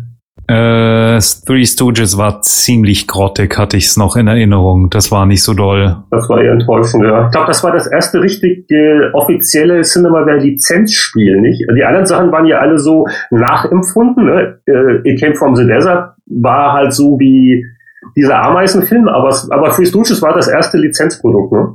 Ja, glaube ja. Oh, ich habe gerade was gefunden, sehr lustig. Ähm, Joachim Graf wird wahrscheinlich unser früherer Chefredakteur oder der temporäre Chefredakteur von der Happy, ähm, hatte ein Fable für ähm, Briefspiele, wo du dir gegenseitig so Briefe zugeschickt hast. Und wir haben hier einen absoluten Fremdkörper in der Ausgabe, Diplomaten, Helden und Agenten, ähm, nämlich ein Wirtschaftsspiel namens Feudalherren. Kann, könnte, kannst du dich daran noch erinnern? Ich kann mich nur daran erinnern, dass wir, äh, dass uns Joachim so intensiv in den Ohren lag mit den ganzen Play-by-Mail-Sachen, von denen wir ähm, Computerspieler, also äh, Boris und ich und halt damals, wir hatten keinerlei Ahnung und keinerlei Interesse. Und aber Joachim hat das so inbrünstig ähm, propagiert, dass wir irgendwann gesagt haben, okay, hier sind ein paar Seiten, mach mal. Wenn er davon Briefspiele zusagt oder Play-by-Mail, das waren Postspiele.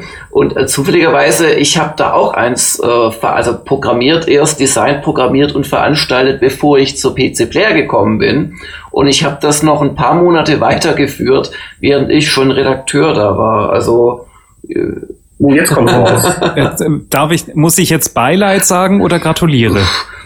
Also ich meine, ich find's toll, dass du das machen mit machst, mit konzipieren und so. Ich kann mich nur dran erinnern, dass bei der Happy dann, glaube ich, äh, im Gegensatz zu dem Boulder Dash Construction Kit Wettbewerb, glaube ich, äh, freundliche vier Einsendungen kamen. Ja, das, das, das traf ungefähr die Größe. Also der Gesamtmarkt äh, der Postspieler im deutschsprachigen Raum wurde von gutwilligen ähm, Vertretern der Branche so auf, naja, rund 10.000 geschätzt. Also Menschen, äh, ja. Konsumenten wohlgemerkt, nicht, nicht Anbieter oder Entwickler. Und da gewinnt nur die Post bei. Also eigentlich macht die Post den meisten Reibach davon und müsste euch Geld geben, dass ihr die Spiele veranstaltet, weil ihr kriegt ja selber nichts dafür, ihr macht ja nur mehr Was viel ist Arbeit. Das? Natürlich, ich habe da Geld für verlangt, aber klar. Jetzt haben wir eine Idee für ein Business Case. Wer, wer ist denn gerade der Bundespostminister? Gibt es sowas überhaupt noch? Nee. Das alles ist privat oder Nee, das gibt's. Das gibt's nicht mehr? Nee, also, nicht. Das ist, hat inzwischen irgendwas mit Internetautobahnen und die, Verkehr die, zu tun. Das ist, glaube ich, in einem Ressort. Nein, nein, nein, nein. Überall in der westlichen Welt haben die Postzustell, äh, Organisationen, die ja größtenteils staatlich sind. Wir haben das Thema also hier auch in Kanada und äh, ähm, die haben ja das Problem, dass die über weniger Briefe geschickt werden. Und äh, aber es muss ja immer noch ein Postbote von Haus zu Haus gehen und das kostet ja alles Geld und überhaupt. Genau, also die, die Deutsche Post muss einfach in den Spielpublishing-Bereich gehen und mit Millionen Investitionen große Marketingkampagnen Play-by-Mail wieder reaktivieren. Man muss da irgendeinen Grund finden, warum man das machen sollte. Aber das kann ja nicht so schwierig sein. Genau. Ich meine, vor, ja, vor, allem, cool. vor allem ein Spielegenre, das schon damals vor 20 Jahren den Sprung gerade machte zu E-Mail. Das stelle ich mir sehr interessant vor. Ah, come on, das, das, das, das kann man irgend, irgendwelchen, okay. irgendwelchen Ministern Ich, ich, ich biete mich hiermit als, als Experten für Postspiele an und äh, kann gebucht werden. Naja, aber äh, ein, ein minimal äh, bekannteres Spiel, das wir damals in der 888, ich kann, ich kann das nicht oft genug sagen, getestet haben, auf einer ganzen halben Seite. Das war Wasteland. Und äh, das ist natürlich aus heutiger Sicht, äh, stimmt man nur drüber. Wie konnte man das nur so klein machen? Es hat also einige gute Gründe gehabt. Also zum einen war damals der Happy Computer Spieleteil äh, sehr überschaubar. Also wir hatten, da gab es auch die Tipps, also wir hatten also wirklich so 16 oder 18 Seiten eigentlich für Spiele, Previews und Tests. Ähm, äh, Wasteland weiß ich noch, da musste ich dann immer mal so für ein paar Stunden mir den Apple II in der Redaktion leihen, weil das war noch die Zeit, wo ähm, manches Rollenspiel insbesondere erstmal auf dem Apple erschien und C64 erst später, aber C64 war das, was man zu Hause stehen hatte, um am Wochenende spielen zu können. Und ähm, was noch ganz interessant ist, und da hatte ich erst neulich mit dem Brian Fargo mal drüber geplaudert, äh, Electronic Arts war damals der Publisher der Interplay-Rollenspiele und die haben schlauerweise äh, The Bard's Tale 3 und Wasteland, also nicht exakt am selben Tag, aber so äh, dicht beieinander veröffentlicht. Und da ist also Wasteland nicht nur bei den Happy Computer etwas untergegangen, weil äh, Bard's Tale war ja die große Nummer, das war ja der Riesenhit. und Bart's Tale 3, riesiger Hype und äh, da ist Wasteland einfach untergegangen. Also das war auch äh, dann auch in den Verkaufszahlen am Anfang also überhaupt nicht toll. Das hat sich dann so einen guten Ruf über die Jahre erarbeitet.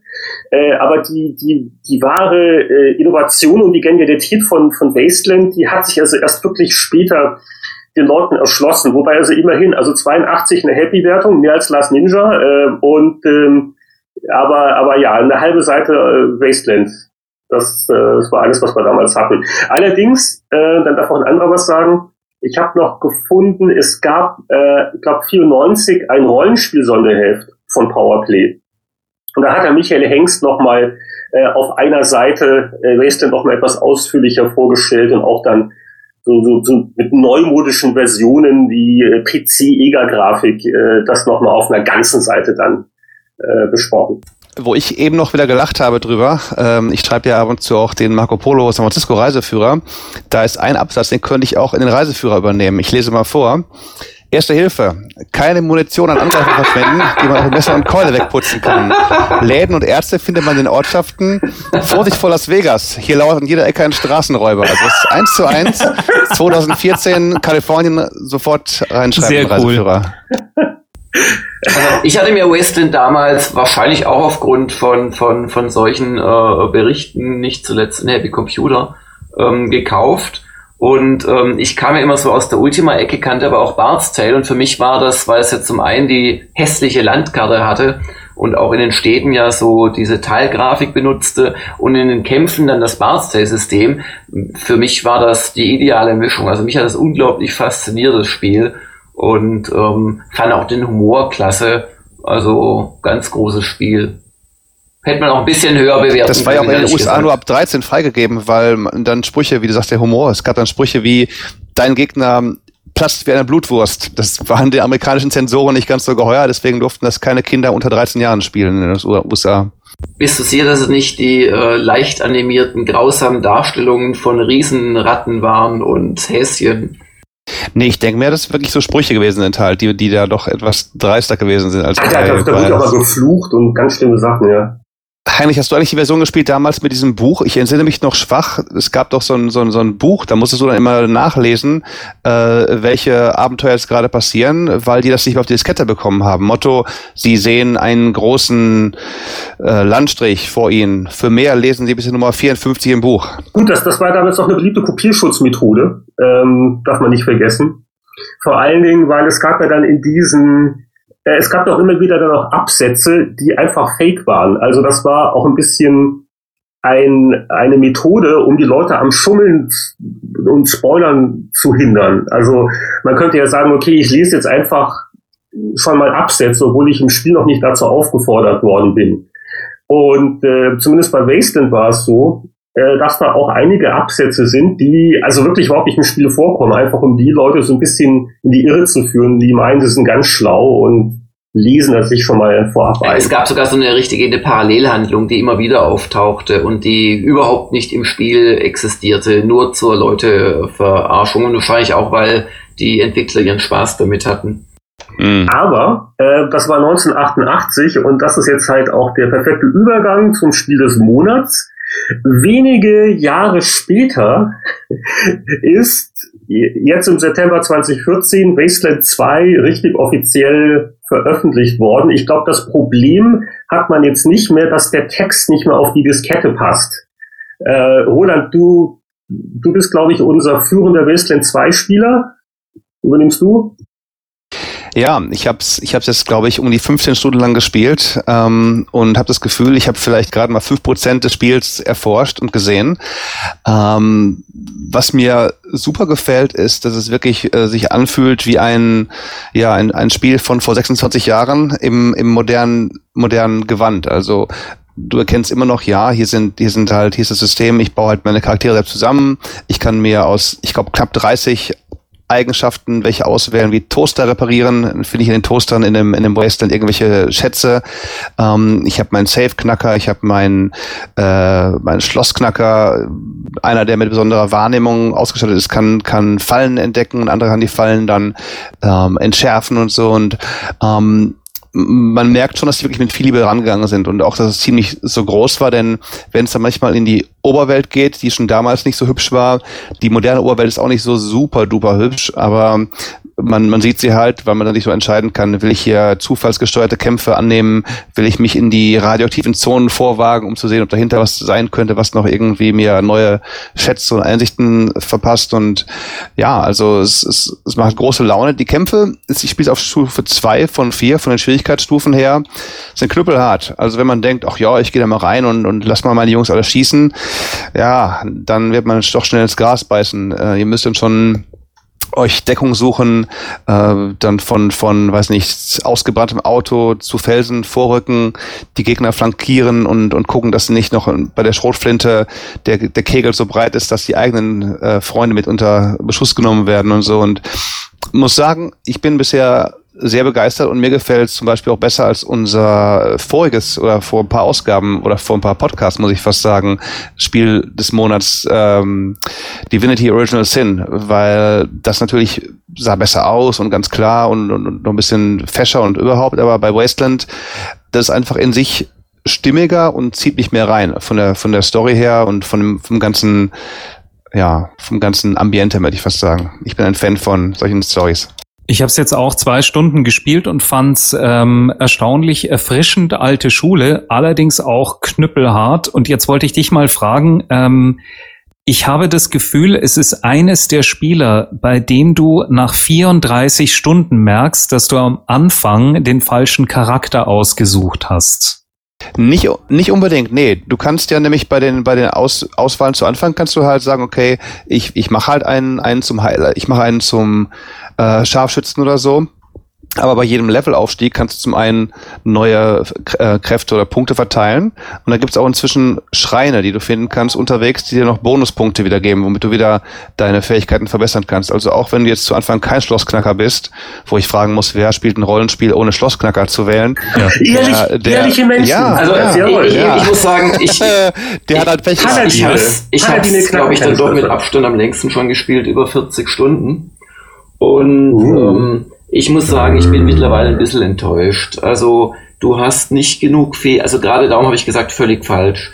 Du ähm, schaffst es eigentlich schon ganz gut, dass du relativ früh sämtliche überhaupt existierenden Fähigkeiten abdeckst, also überhaupt mal, weil das Spiel hat eine schöne Eigenschaft, äh, wenn du etwas gar nicht kannst, dann bist du echt ein Loser da drin. Also wenn du eine Waffe gar nicht kannst, hast du mehr als eine Halbierung auf die Trefferchance.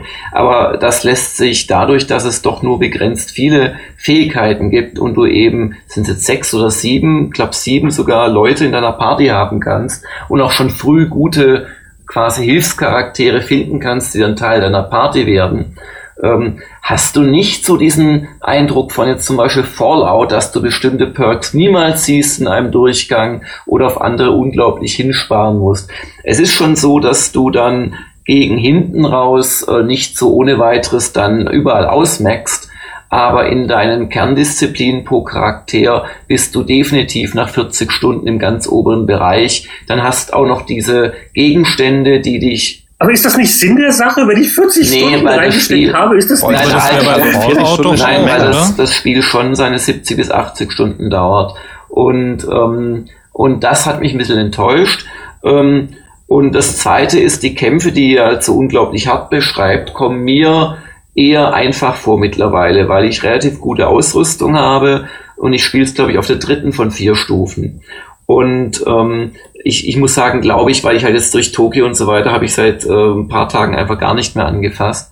Und ähm, ich, ich, ich habe so das Gefühl, dass ähm, es von der Komplexität her, gerade auch im Kampfsystem, bei Weitem nicht an das von Divinity äh, anreicht. Und so auf die Dauer so ein bisschen, naja, man kennt's dann äh, äh wird. Aber, großes Aber, ich finde eben auch, dass es sehr stimmig ist dass die Erzählweise sehr schön ist, dass es wirklich nicht linear ist. Und äh, ich spiele das mit großer Freude und hätte mir halt nur gewünscht, äh, vielleicht nicht so früh schon auszumaxen und 40 Stunden, Kinder. Ja, ja, ja, ja. Und wie kannst du in einer Stunde, in einer Woche nein, nein, nein, spielen? Das Ding nein, nein, nein, ich spiele das ja seit der Early Access Fassung. Ja, Moment, da musst du aber die, die fertige Version spielen. Da musst du die richtig, richtige äh, Release-Version spielen von letzter ja, Woche. Äh, nicht die, die ja, Early Access-Version oder die ja, ja, Betas. Das wird ja auch zum Test gemacht, aber ähm, die, die, die grundsätzlichen Spielmechaniken ändern sich ja nicht mehr. Also ich, ich Feintuning, gerade wo du sagst, halt nach 40 Stunden hast du Dinge ausgemaxt, ist es gut möglich, dass in der finalen Version das noch ja, nicht ganz so ist. Ich meine, ich, ich werde es dir in 25 Stunden sagen. Ja, können. ich werde das auch nochmal in 20 Stunden sagen können, weil ich natürlich nochmal von vorne anfange. Aber ähm, die Schauplätze, die ändern sich nicht mehr, die ähm, Missionen ändern sich nicht mehr und äh, an der Anzahl der Attribute ändert sich nichts mehr und an dem Kampf ist denn genügend Story drin, um mich überhaupt 80 ja, Stunden am Laufen zu halten? Definitiv. Also das, ich, ich wollte ja gerade, bevor mir Roland da irgendwie reingegrätscht ist, äh, äh, positiv oh. über das Spiel äußern. Und das sind wirklich die Sachen, die mir sehr gut gefallen. Also die, die Nichtlinearität, die äh, vielen, vielen auch gut geschriebenen Texte und, und all das ist wirklich sehr, sehr schön. Aber wie gesagt, äh, ich, ich glaube nicht, dass äh, das ein Spiel ist, das einen ähnlichen Kultstatus erreichen wird, wie, wie es vielleicht der Alte nach allen Jahren geschafft hat. Ich glaube, man wird sich an Wasteland vor allem dafür erinnern, dass es sich traut, oldschool zu sein, äh, viele Texte zu liefern, auch äh, durchaus eine gewisse Unbarmherzigkeit. Also es kann dir passieren, dass Entscheidungen einfach von dir getroffen werden. Die sind dann final, das war's, Punkt. Und, und das schätze ich an dem Spiel. Und äh, also ich glaube, wer sich für solche komplexen, oldschooligen Rollenspiele interessiert, der sollte sich das auf jeden Fall ansehen. Und mir persönlich gefällt es auch besser als das Divinity, muss ich sagen. Hm, interessant. Divinity hat selbst ja noch immer diesen, diesen schrägen Humor gehabt, der eigentlich nicht lustig war. Also da, da kam ich mir vor wie so eine fast Rollenspiel-Parodie, die aber doch echt Ja, ja, genau, das war. ist so, so, so Meta-Ebenen-Humor, den ich gar nicht mag. Also die, die Leute sollen sich innerhalb ihrer Spielwelt bitte ernst nehmen. Und das machen sie in Wasteland halt. Ich meine, da gibt's Gags, wenn du sagst, ich bin Tierflüsterer, dann kann ich mit einem Huhn sprechen. Das Huhn folgt mir dann auch und ich habe dann einen Punkt mehr Glück. Aber das Huhn hat dann auch den Nachteil, wenn ich in engen Gängen kämpfe, steht es mir im Weg rum. Und irgendwann kommt dann mal ein Gegner und schießt das Huhn tot oder so. Und das ist dann halt äh, interner, hum interner Humor. Ja, der ist dann nicht, ist dann nicht ganz so holzhammermäßig drauf, wie es eben mit ja, Vinity. Und wenn wir jetzt gerade von Wasteland 1 gekommen sind, was auch drin ist, ist eine Wagenladung von Referenzen zum alten Spiel äh, sei es ein Museum in der Rangers Citadel, seien es so Charaktere, die wieder auftauchen. Also ich glaube, wer wirklich die Killer Bunnies, ja, die habe ich noch Killer nicht Bunnies, gesehen. Ja, gestern Nacht getötet. Drei Stück, drei Stück habe ich gestern äh, getötet. Es gibt, äh, die sind übrigens recht gefährlich. Die sind nicht so schön groß übrigens. Die sind eher kleine Riesen-Killer Bunnies, aber sind unglaublich schnell äh, wird Roland bestätigen und, und also die, die packen dich dann so im Nahkampf und ist ganz unangenehm. Die haben viele Aktionspunkte, ja, wo du halt sagst, okay, ich muss eine Runde warten, dann machen die halt in einer Runde zwei Angriffe, wo ich sage, Leute, bitte, wirklich. Und das war kein ganz so locker Kampf. Ich hatte mich ja noch ver versehen, vergessen, übersehen, eine ähm, Giftpflanze zu eliminieren in der Nachbarschaft. Und weil ich dann ausgewichen bin vor den Bunnies, bin ich in die Pflanze reingelaufen und daraufhin wurden dann meine Leute äh, mit, mit Pots-Sachen infiziert.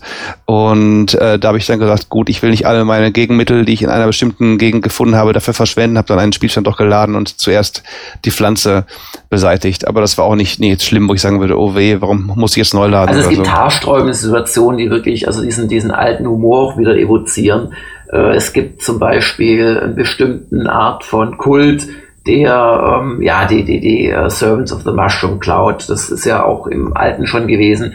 Und die sprengen sich mit Vorliebe mit so einer schmutzigen atomaren Explosion in die Luft und sie haben aber auch die Eigenschaft, äh, ihre Dienste Reisenden durch ihren Canyon anzubieten. Also dass man muss quasi so einen Begleiter nehmen und man wird dann immer ganz ängstlich, wenn man angegriffen wird, weil die sprengen sich halt in die Luft, weil das ist ihre Art, mit Bedrohungen umzugehen.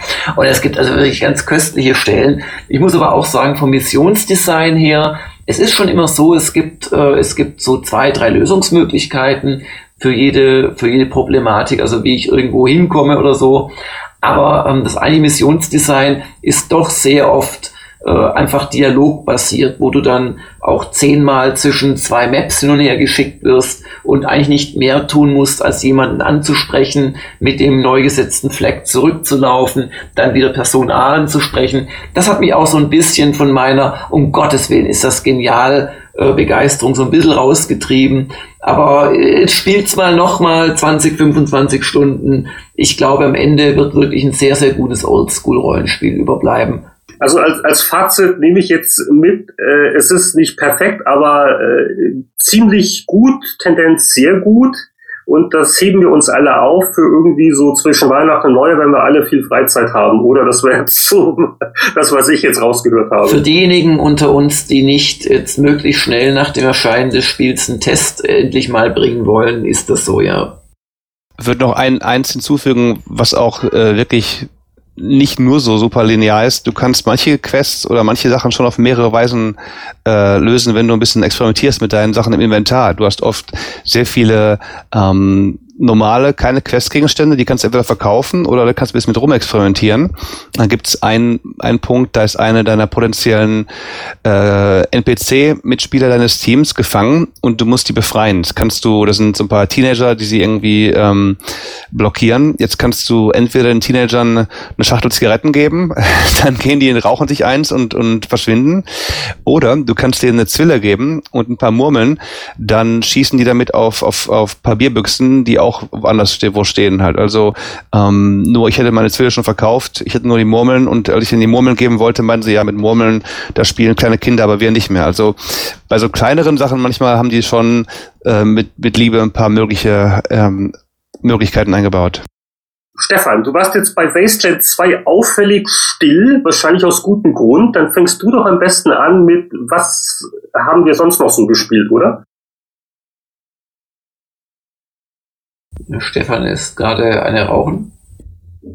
Stefan ist wahrscheinlich eine Rauchen. oder oder stehen mit der Zwille. Auf die Bierbüchsen in der Küche, genau. Also werden wir versuchen, Stefan wieder aufzuwecken. Stefan, so schlimm war es doch gar nicht. Stefan, der kleine auf, Stefan, Stefan, möchte aus dem Bällchenbad abgeholt werden. Oder was der schwarze Hamburger, oder, der ihm lacht. Oder, oder ist das der Jetlag, der aus Tokio noch mit? Das, kann das ist wahrscheinlich sein. der Jetlag. Weil, weil äh, äh, Jörg, Jörg, wie, wie wach bist du denn gerade? Äh, ich habe das gut weggesteckt. Also ja, okay, also es gibt jetzt keine, muss jetzt nicht aufpassen, wenn man in einer bestimmten Tonlage auf dich einspricht, dass du dann gleich einnickst. Nee, nee, nee. Okay, voller Energien. Gut, äh, ja, was haben wir denn sonst gespielt? Wer, wer will denn was noch nennen? Kurz. Ein, ich, ein, ein, ich muss mich bedanken bei euch. Veteran. Ich muss mich erstmal bedanken bei euch und zwar bei Jörg, bei Anatol und ähm, bei Jörg. Und zwar habe ich mir, ich mache so ganz, ganz kurz, äh, Papers, Please angesehen, endlich mal. Ich habe Valiant Hearts gespielt, ich habe mir Joe Devers Lone Wolf angesehen, nach Jörgs Lobpreisung. Ich habe mir Piano Tiles angesehen, äh, durch Anatols Hinweis. Ähm, hab neu gespielt, And Then It Rains. Oh, and, and Then It Rains, Rained mit D, ist ein ähm, ja, ne, wie soll man es nennen, so eine Art Breakout, aber nicht wirklich. Man muss Regentropfen einfangen ähm, und dabei kann man aber nur verschiedenfarbige Töpfe auf dem Boden hin und her schieben. Ist ein Mobilspiel ähm, aus Deutschland sogar, sehr, sehr mellow, sehr schöne beruhigende Musik zum hektischen Spielablauf kann ich nur empfehlen. Hab dann gespielt Crazy Taxi und Super Monkey Ball Bounce, auch für iOS. Super Monkey Ball Bounce ist eine Art ähm, Pachinko-Automat, wo du die Affen in ihren Bällen durch Automaten schießt. Ist auch ganz urig. Und dann spiele ich seit einer Woche Star Wars Commander, dieses ähm, Lucas-Film ähm, okay. Free-to-Play. Das war jetzt ein Fehler, Roland, weil falls der Letzteres gefallen sollte, werden wir jetzt noch mal eine halbe Stunde dranhängen müssen für mein Rant gegen diese Kopie von, ja, Wüsten. Könnt ihr das am, am Ende als Bonus machen, damit andere Leute... Ich habe noch nichts gekauft bisher, Jörg. Ich habe mich noch zurückgehalten. Ich mache das über Nacht, dann lasse ich meine Sachen aufbauen. Aber ich würde gerne hören, was du sagen hast dazu. Haben wir eigentlich über Godus schon gelästert? Peter Molyneux Abzock-App? Ja, ja. Okay. Ja, ja. Okay. Letzter Cast. War ich da dabei? Ich glaube, ja. Ich, dann, dann, Der Mick Schneider hat, glaube ich, länger darüber geredet. Wenn ich dabei war, habe ich gelästert. Ja, ja. Ja, ja. Einer cool. Dann oh, bei mir geht's eigentlich relativ, relativ flott. Äh, ich bin momentan relativ beschäftigt, weil bei mir sich so beruflich das ein oder andere gerade ändert, erfreulicherweise auch mal zum Positiven. Und ich habe eigentlich nur ein Spiel nochmal komplett durchgespielt, nämlich Last of Us Remastered. Und äh, bin immer noch ganz weggeblasen. Ich fand's absolut grandios. Und dann habe ich gedacht, ich äh, gebe mir noch ein bisschen Spaß. Gestern Abend habe endlich mal Destiny eingelegt. Ich bin wahrscheinlich der letzte Mensch, der es auf Gotterweiter Flur spielt. Habe mich auf Level X irgendwie vorgekämpft und bin gerade, habe alles schön schwer eingestellt, um möglichst viel XP irgendwie zu machen und äh, gehe irgendwie auf den Endgegner zu. Nach 22 Versuchen habe ich den irgendwie alles drumherum weggeschafft und dann hat mich der Server gekickt. Liebe Leute, ich krieg echt langsam Föhn. Das war eigentlich in der Singleplayer-Mission.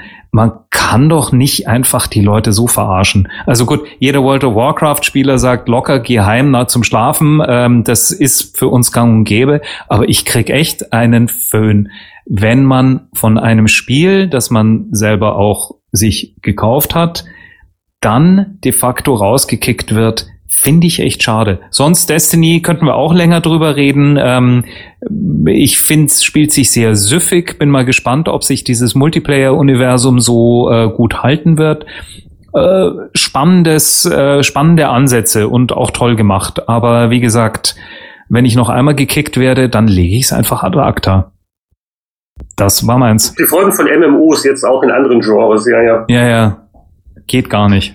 Hat der genug Story oder so? Das ist, ich habe es auch noch nicht gespielt, Anatol, du bist nicht Ach, der Einzige. Hat Story. Ich glaube nicht, dass das wegen der Story spielt. Story. Ja, nee, nee, Wenn nee. du halt auf du die Homepage gehen musst von Bungie, um dir die Story durchzulesen in Ja, das Karten. ist so, das ist so ein bisschen wie, wie bei Wasteland. Du kriegst noch das Buch mit dazu. Nee, ähm, es geht um, es geht wirklich nur um, um ganz klassischen Shooter. Sie haben eigentlich ähm, Welten aufgebaut, in denen du wesentlich mehr machen könntest.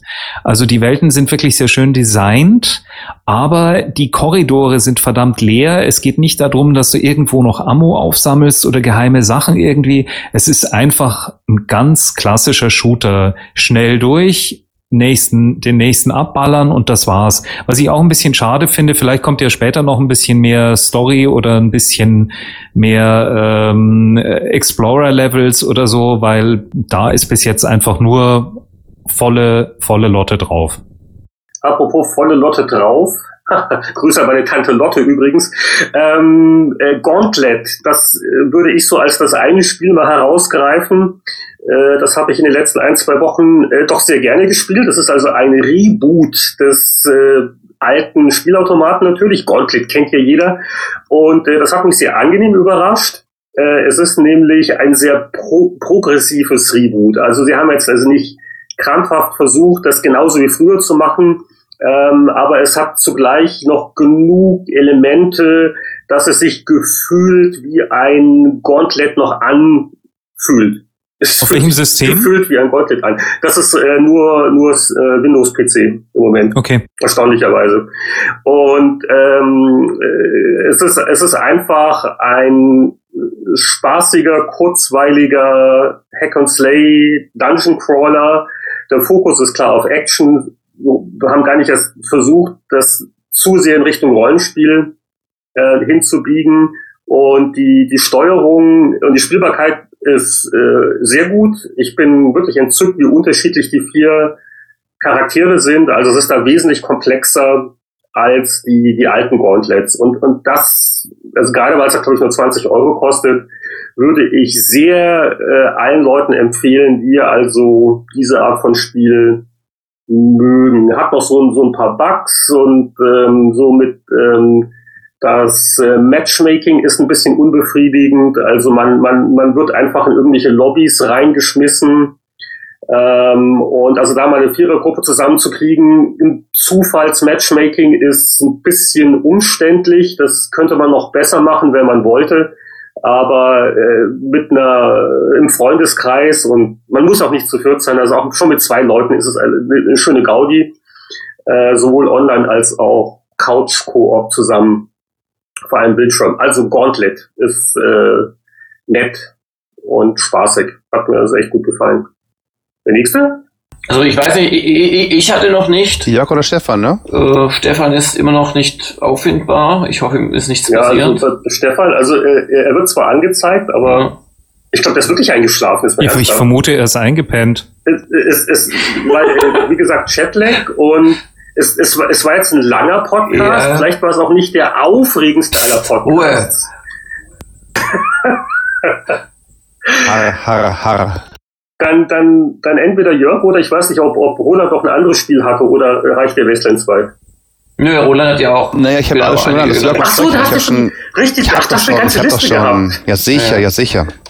Ich, ich, ich glaube, ich nicke auch mal ab und zu ein bei diesem Podcast. Also, also neben, neben Wasteland 2, wo ich, wie gesagt, immer noch am Testen bin, ähm, habe ich gar nicht so viel gespielt. Ich habe jetzt ähm, das Destiny natürlich auch gespielt und mir gefällt sehr gut, wobei das vielleicht auch eher gar nicht so gut ist für Destiny, dass es mir so gut gefällt, weil ich bin eher ein Multiplayer-Loser und ähm, für mich hat's irgendwie genau die richtige zwanglose Mischung aus ein bisschen MMO, Multiplayer hier und da, selber schießen, sehr schönes Waffengefühl. Ich kann mir aber nicht vorstellen, mit dem Ding 100 Stunden zu verbringen oder 200 oder 300. Also da werde ich sehr interessiert als Betrachter äh, sehen in den nächsten Jahren oder wie auch immer, wie es Activision da schafft oder auch nicht schafft, dieses Universum weiter auszubauen. Ähm, also sehr gutes Spiel aus meiner Sicht, aber man ist dann irgendwann durch und dann reicht's auch, glaube ich. Und dann habe ich noch ein bisschen gespielt, jetzt kürzlich äh, Book of Unwritten Tales 2, da gibt's die äh, erste Episode sozusagen, das erste Kapitel im Early Access, entspricht weitgehend der finalen Fassung wohl, aber noch nicht ganz. Und gut, da haben wir es gerade eine Stunde der Kritiker veröffentlicht zu, der Heinrich und ich, aber um, um das zu sagen, ich, ich bin mal wieder von einem Adventure gut unterhalten worden, zumindest in, in dieser ersten Stunde noch ein bisschen drüber hinaus und bin eigentlich ganz angetan, wie, wie die vor allem auch deutschen Entwickler da mittlerweile doch einen sehr guten, seriösen Stand erreicht haben und ihr Programm da abspulen. Aber, und das ist die Frage an Heinrich, Hat's dich nicht auch gewundert, in wie wenig Räumen man da unterwegs ist? War das früher nicht anders? Also ich glaube, das sind in der ersten Stunde vier oder fünf natürlich sehr schön dargestellte, auch animierte, aber eben nur verdammte vier oder fünf Räume, in denen man sich bewegt. Ja, es war jetzt auch nur die, die erste Stunde und die ich weiß nicht, also die Adventures, die waren ja früher auch nicht alle so super komplex, nicht? Also da hat man ja auch diese, diese schönen Erinnerungen, aber ja, ich weiß nicht. Also mich hat es jetzt nicht groß gestört. Es war jetzt für die Stunde der Kritiker vielleicht ein bisschen ungeschickt, dass sie immer so dieselben Szenen gesehen haben. Ja, ich glaube, das wird nicht unsere spannendste am Ende des Jahrzehnts sein, um oder die meistgeklickteste. Ja, wobei, aber die, die, die, die Puzzles und die, und die Dialoge, das kommt schon ganz, ganz gut rüber. Ich fand es also da schon nett.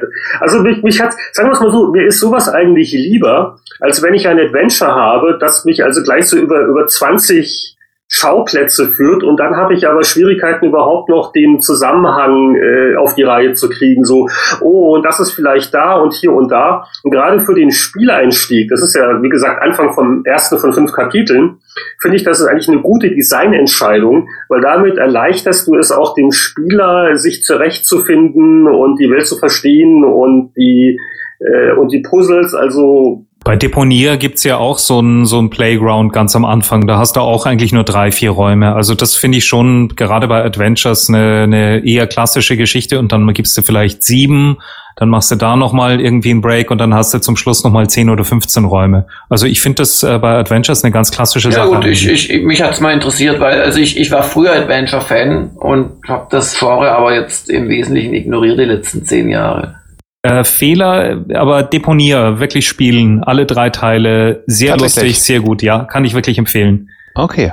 Das kommt gleich auf die, auf die Steam-Liste im nächsten Sale, fliegt dazu. Ja, dann wären wir doch eigentlich durch. Es ist aber echt die Frage, was machen wir mit Stefan? Also ja, also wir müssen jetzt schon noch ein paar Stunden weiter äh, weiter über Smalltalk machen, in der Hoffnung, dass Stefan aufwacht. Ja, mal alle Stunden. zusammen. Eins, zwei, drei. Stefan! Stefan! Okay, ich glaube, ja. er ist wirklich eingeschlafen. Ja, Jetlag. Also das, das, das wäre jetzt eine gute Ausrede, ja. Du, es ist ja eher so bei älteren Herren, die nicken ja manchmal weg, weißt du? Jetzt, jetzt, das ist das Gefährliche. Jetzt lässt dann die anderen überall. Ja, ja, also deswegen genau. sollte man auch, auch wenn die Themen einen nicht mehr interessieren, Spieleveteranenaufnahmen sollte man nie vorzeitig verlassen, weil da passiert nämlich genau sowas. Ich freue mich ja auf die Aufnahmen dann in 20 Jahren, wenn dann wirklich man nicht weiß, wird, wird jeder, wird jeder das sowas, Ende ne? des Podcasts erleben. ähm, Hüstel. Die erste Podcast-Tote, ja. Ähm, ich habe mal etwas ernsteres Thema anzusprechen, wenn wir auch bereit sind, ernste Themen anzusprechen in der. Nein, wir hören jetzt auf. Nein, okay, also was ist es? Also, hier ist noch ein ernstes Thema ähm, für den äh, geneigten Veteranen, der vor vielen Jahren ein Spiel namens Loadrunner gespielt hat. Das kam 1983 raus. Ich habe es auf dem Apple II zum ersten Mal gespielt. Der Herr, der es gemacht hat, hieß Douglas Smith und der ist heute vor 14 Tagen im Alter von 54 Jahren leider Oh. gestorben. Okay. Das, das kommt ja jetzt öfters vor. ja, das 54 ich- ist früh, ja. Das Ja, ist echt also, aber verdammt so, früh. so die ersten Spieleentwickler, auf einmal liest man dann Nachrufe, da fühle ich mich auch irgendwie relativ unwohl. Das, äh, Ja, ja, äh, ganz, ganz schlimm Ja. mit Rockbands, finde ich. Also die, die Pink Floyd sterben so langsam weg und machen jetzt nur noch irgendwelche ganz komischen Wiederverwertungsgeschichten und das, das waren, Ja, also, also wenn auch, na gut, also die, die sind auch teilweise schon Ja, die- in den die 60er und 70er, ja, ja, 70ern klar. und der Rock'n'Roll, der Rock'n'Roll-Lifestyle, ich weiß, Keith Richards Eben. lebt noch zum allgemeinen Erstaunen, aber so bei, bei, bei unseren äh, doch eher geekigen äh, Spieleentwicklern, äh, ich weiß nicht, das ist so, ja. Jedenfalls Loadrunner war, um das nochmal, Loadrunner war eins der äh, nicht nur, da ging es drum, man musste äh, in einem, ja, so eine Art Mario ähm, Du brauchst leider nicht erklären bei unserem Du, Facebook, weiß, ich. weiß. Äh, gut, jedenfalls, jedenfalls, das war auch ein Spiel, was dann gegen Ende mit einem Construction Kit rauskam, wo wir dann den Bogen wieder spannen zum Shoot'em Up Construction Kit oder zu deinem ähm, Sensible Software Construction Kit. Ähm, da konntest du dein eigenes Level bauen und das haben auch dann viele gemacht, schon 30 Jahre vor entsprechenden heutigen Construction Es, Kits. es, es gibt ja diese Anekdote, ich habe die aber auch noch aus zweiter Hand, äh, äh, das, ist, das, es ist wie folgt entstanden. Und zwar äh, hatte Doug äh, es bereut, dass in seinem Publishing-Vertrag mit Broderbund irgendwo drin stand, dass er, was war's, 50 Levels mit dem Spiel abliefern muss. Und da dachte ich, oh, das ist aber eine Menge Arbeit, 50 Levels. Und äh, da hat er den, den Editor äh, gebaut, damit er die ein paar Schulkinder aus der Nachbarschaft äh, äh, für relativ viel Geld wahrscheinlich rekrutieren kann, damit ja auch Levels beisteuern, damit er innerhalb des gewünschten Zeitrahmens auf 50 Levels kommt.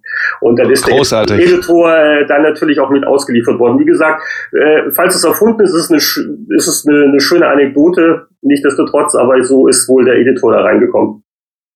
Jörg, willst du mir noch erzählen, warum du Star Wars Commander nicht so gut findest, bevor wir uns dann So, und verabschieden? jetzt Nach der den Verabschiedung. offiziellen Teil. Und dann könnt ihr gerne noch ein bisschen weitermachen, aber dann die, die, die Älteren unter uns, die, die müssen andere Dinge Ach, tun. Roland, es ist alles relativ und im Vergleich zu Godus ist es ja eigentlich fast ein menschenfreundliches äh, Vorzeigespiel. Es ist halt ein Clash of Clans Klon und man, aber egal. Ja, aber immerhin haben sie Ultima ähm, das eine so gemacht. Äh, die Ja, App ja, eingestellt, das, gell? Ja, ja, ja, Zu Recht. Ja, gut. Also, dann machen wir doch mal die freundliche Ja, ich, wollte gerade sagen, weil jetzt sind wir schon bei, bei Todesfällen und eingestellten Spielen. Das wird jetzt nur noch dep deprimierender. Also ich glaube, wir sollten. So, Fünf und Spiele und ein Todesfall. ich, ich weiß nicht, nach, nach, nachdem wir irgendwie wohl äh, Stefan eingeschläfert haben, hoffe ich, dass zumindest der eine oder andere Hörer bis zum Ende durchgehalten hat. Das äh, war der 61. 61. Spieleveteran-Podcast. Vielen Dank fürs Zuhören und hier das offizielle Abschiedstschüss. Bis dann. Tschüss. Tschüss. Tschüss, ich bin noch da. Oh. Er lebt noch! Stefan, wa- wa- was ist passiert? Äh, Erzähl uns, was, was war? Sind, äh, Ist irgendein Erdbeben oder Einbrecher oder was, was war bei dir? Äh, nicht vergessen, ich bin heute um 4 Uhr früh aufgestanden und jetzt ist es ein bisschen spät schon geworden. Okay, jetzt hast du die einmalige Chance, das holen wir jetzt noch nach. Ähm, was hast du gespielt? Das, ein, das eine Spiel, das in den letzten Wochen dich äh, irgendwie bewegt hat. Seht ihr, ich hätte auch hier weiter knacken können. Äh, Nein, also das geht es nicht. Jetzt, jetzt wollen wir schon was hören. Ich habe wirklich nicht viel gespielt. Ich habe beruflich ein bisschen was gespielt, aber das kann ich leider nicht sagen. Ähm, ich habe nix. Ähm, Destiny ganz, ganz kurz, das will ich ab heute, äh, ab morgen, heute nicht mehr, aber sicherlich ab morgen nachholen. Ab heute um vier. Ja, ja, ganz genau. Nee, ich bin, äh, ich fall dieses, diesen Monat sowieso aus. Deswegen äh, Auch mich nicht. keine, auch keine, auch keine japanischen Dating-Sims auf dem Handy. Nee, nee, nee. Ich habe ich hab echt die Zeit genutzt im Flieger, um mal wieder richtig äh, auf Papier zu lesen. Ja, aber jetzt, das, kannst, das kannst du ja mit Anatol einen Destiny-Clan aufmachen. So die, die Altherren. Nee, das, ähm, Alles gut. Ich äh, kann euch nächsten Monat mehr sagen. Diesen Monat, nee, alles Äh, gut. äh, ähm, und hast du vorhin wenigstens was Spannendes geträumt? Ähm, nee, das war, das war totales, ähm, totales Aussetzen. Da, Äh, das aber ich bin jetzt, bin jetzt sehr erholt jetzt. Vielleicht sollten wir unsere Podcasts als Schlafmittel-Alternative anbieten und reich werden. Habt ihr darüber schon mal nachgedacht? Ich Es habe ich hab, ich hab Es gibt einen Magendarm schon. Podcast, der liest dir Sachen vor, dass du einpennst. Echt? Und okay, Okay. das Der, geht jetzt ja, Trademark. der ist richtig gut. Das Spieleveteranen-Koma, so nennen wir es. so Risiken und Nebenwirkungen. Okay. Das wird ein Spaß zu schneiden diesen Monat, das kann ich schon Ja. sagen, Freunde. Na, da, da, Aber ich glaub, da da gibt's nicht so viel das- zu schneiden. Nein, ist doch Das Wahnsinn. ist volle Das wird eins zu eins. Aber hoppla. Umso besser, kein Das sind Problem. Kein Problem mit. Das war bisher alles pures Audiogold. Also, jetzt noch mal eine äh, Verabschiedung 2.0 mit, mit Stefan, solange er noch wach ist oder mitschnarchen kann. Also, bis Eins, dann. zwei, drei. Tschüss. Tschüss. Für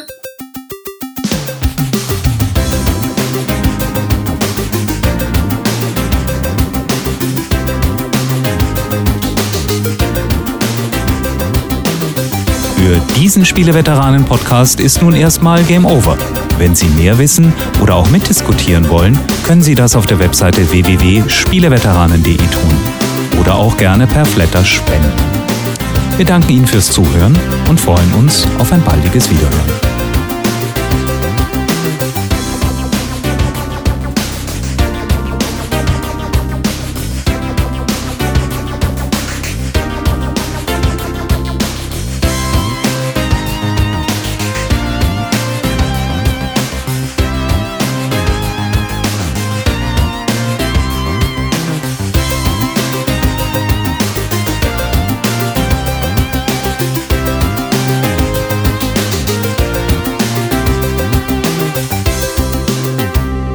Schalten Sie auch das nächste Mal wieder ein, wenn Sie Stefan Freundorfer sagen hören wollen.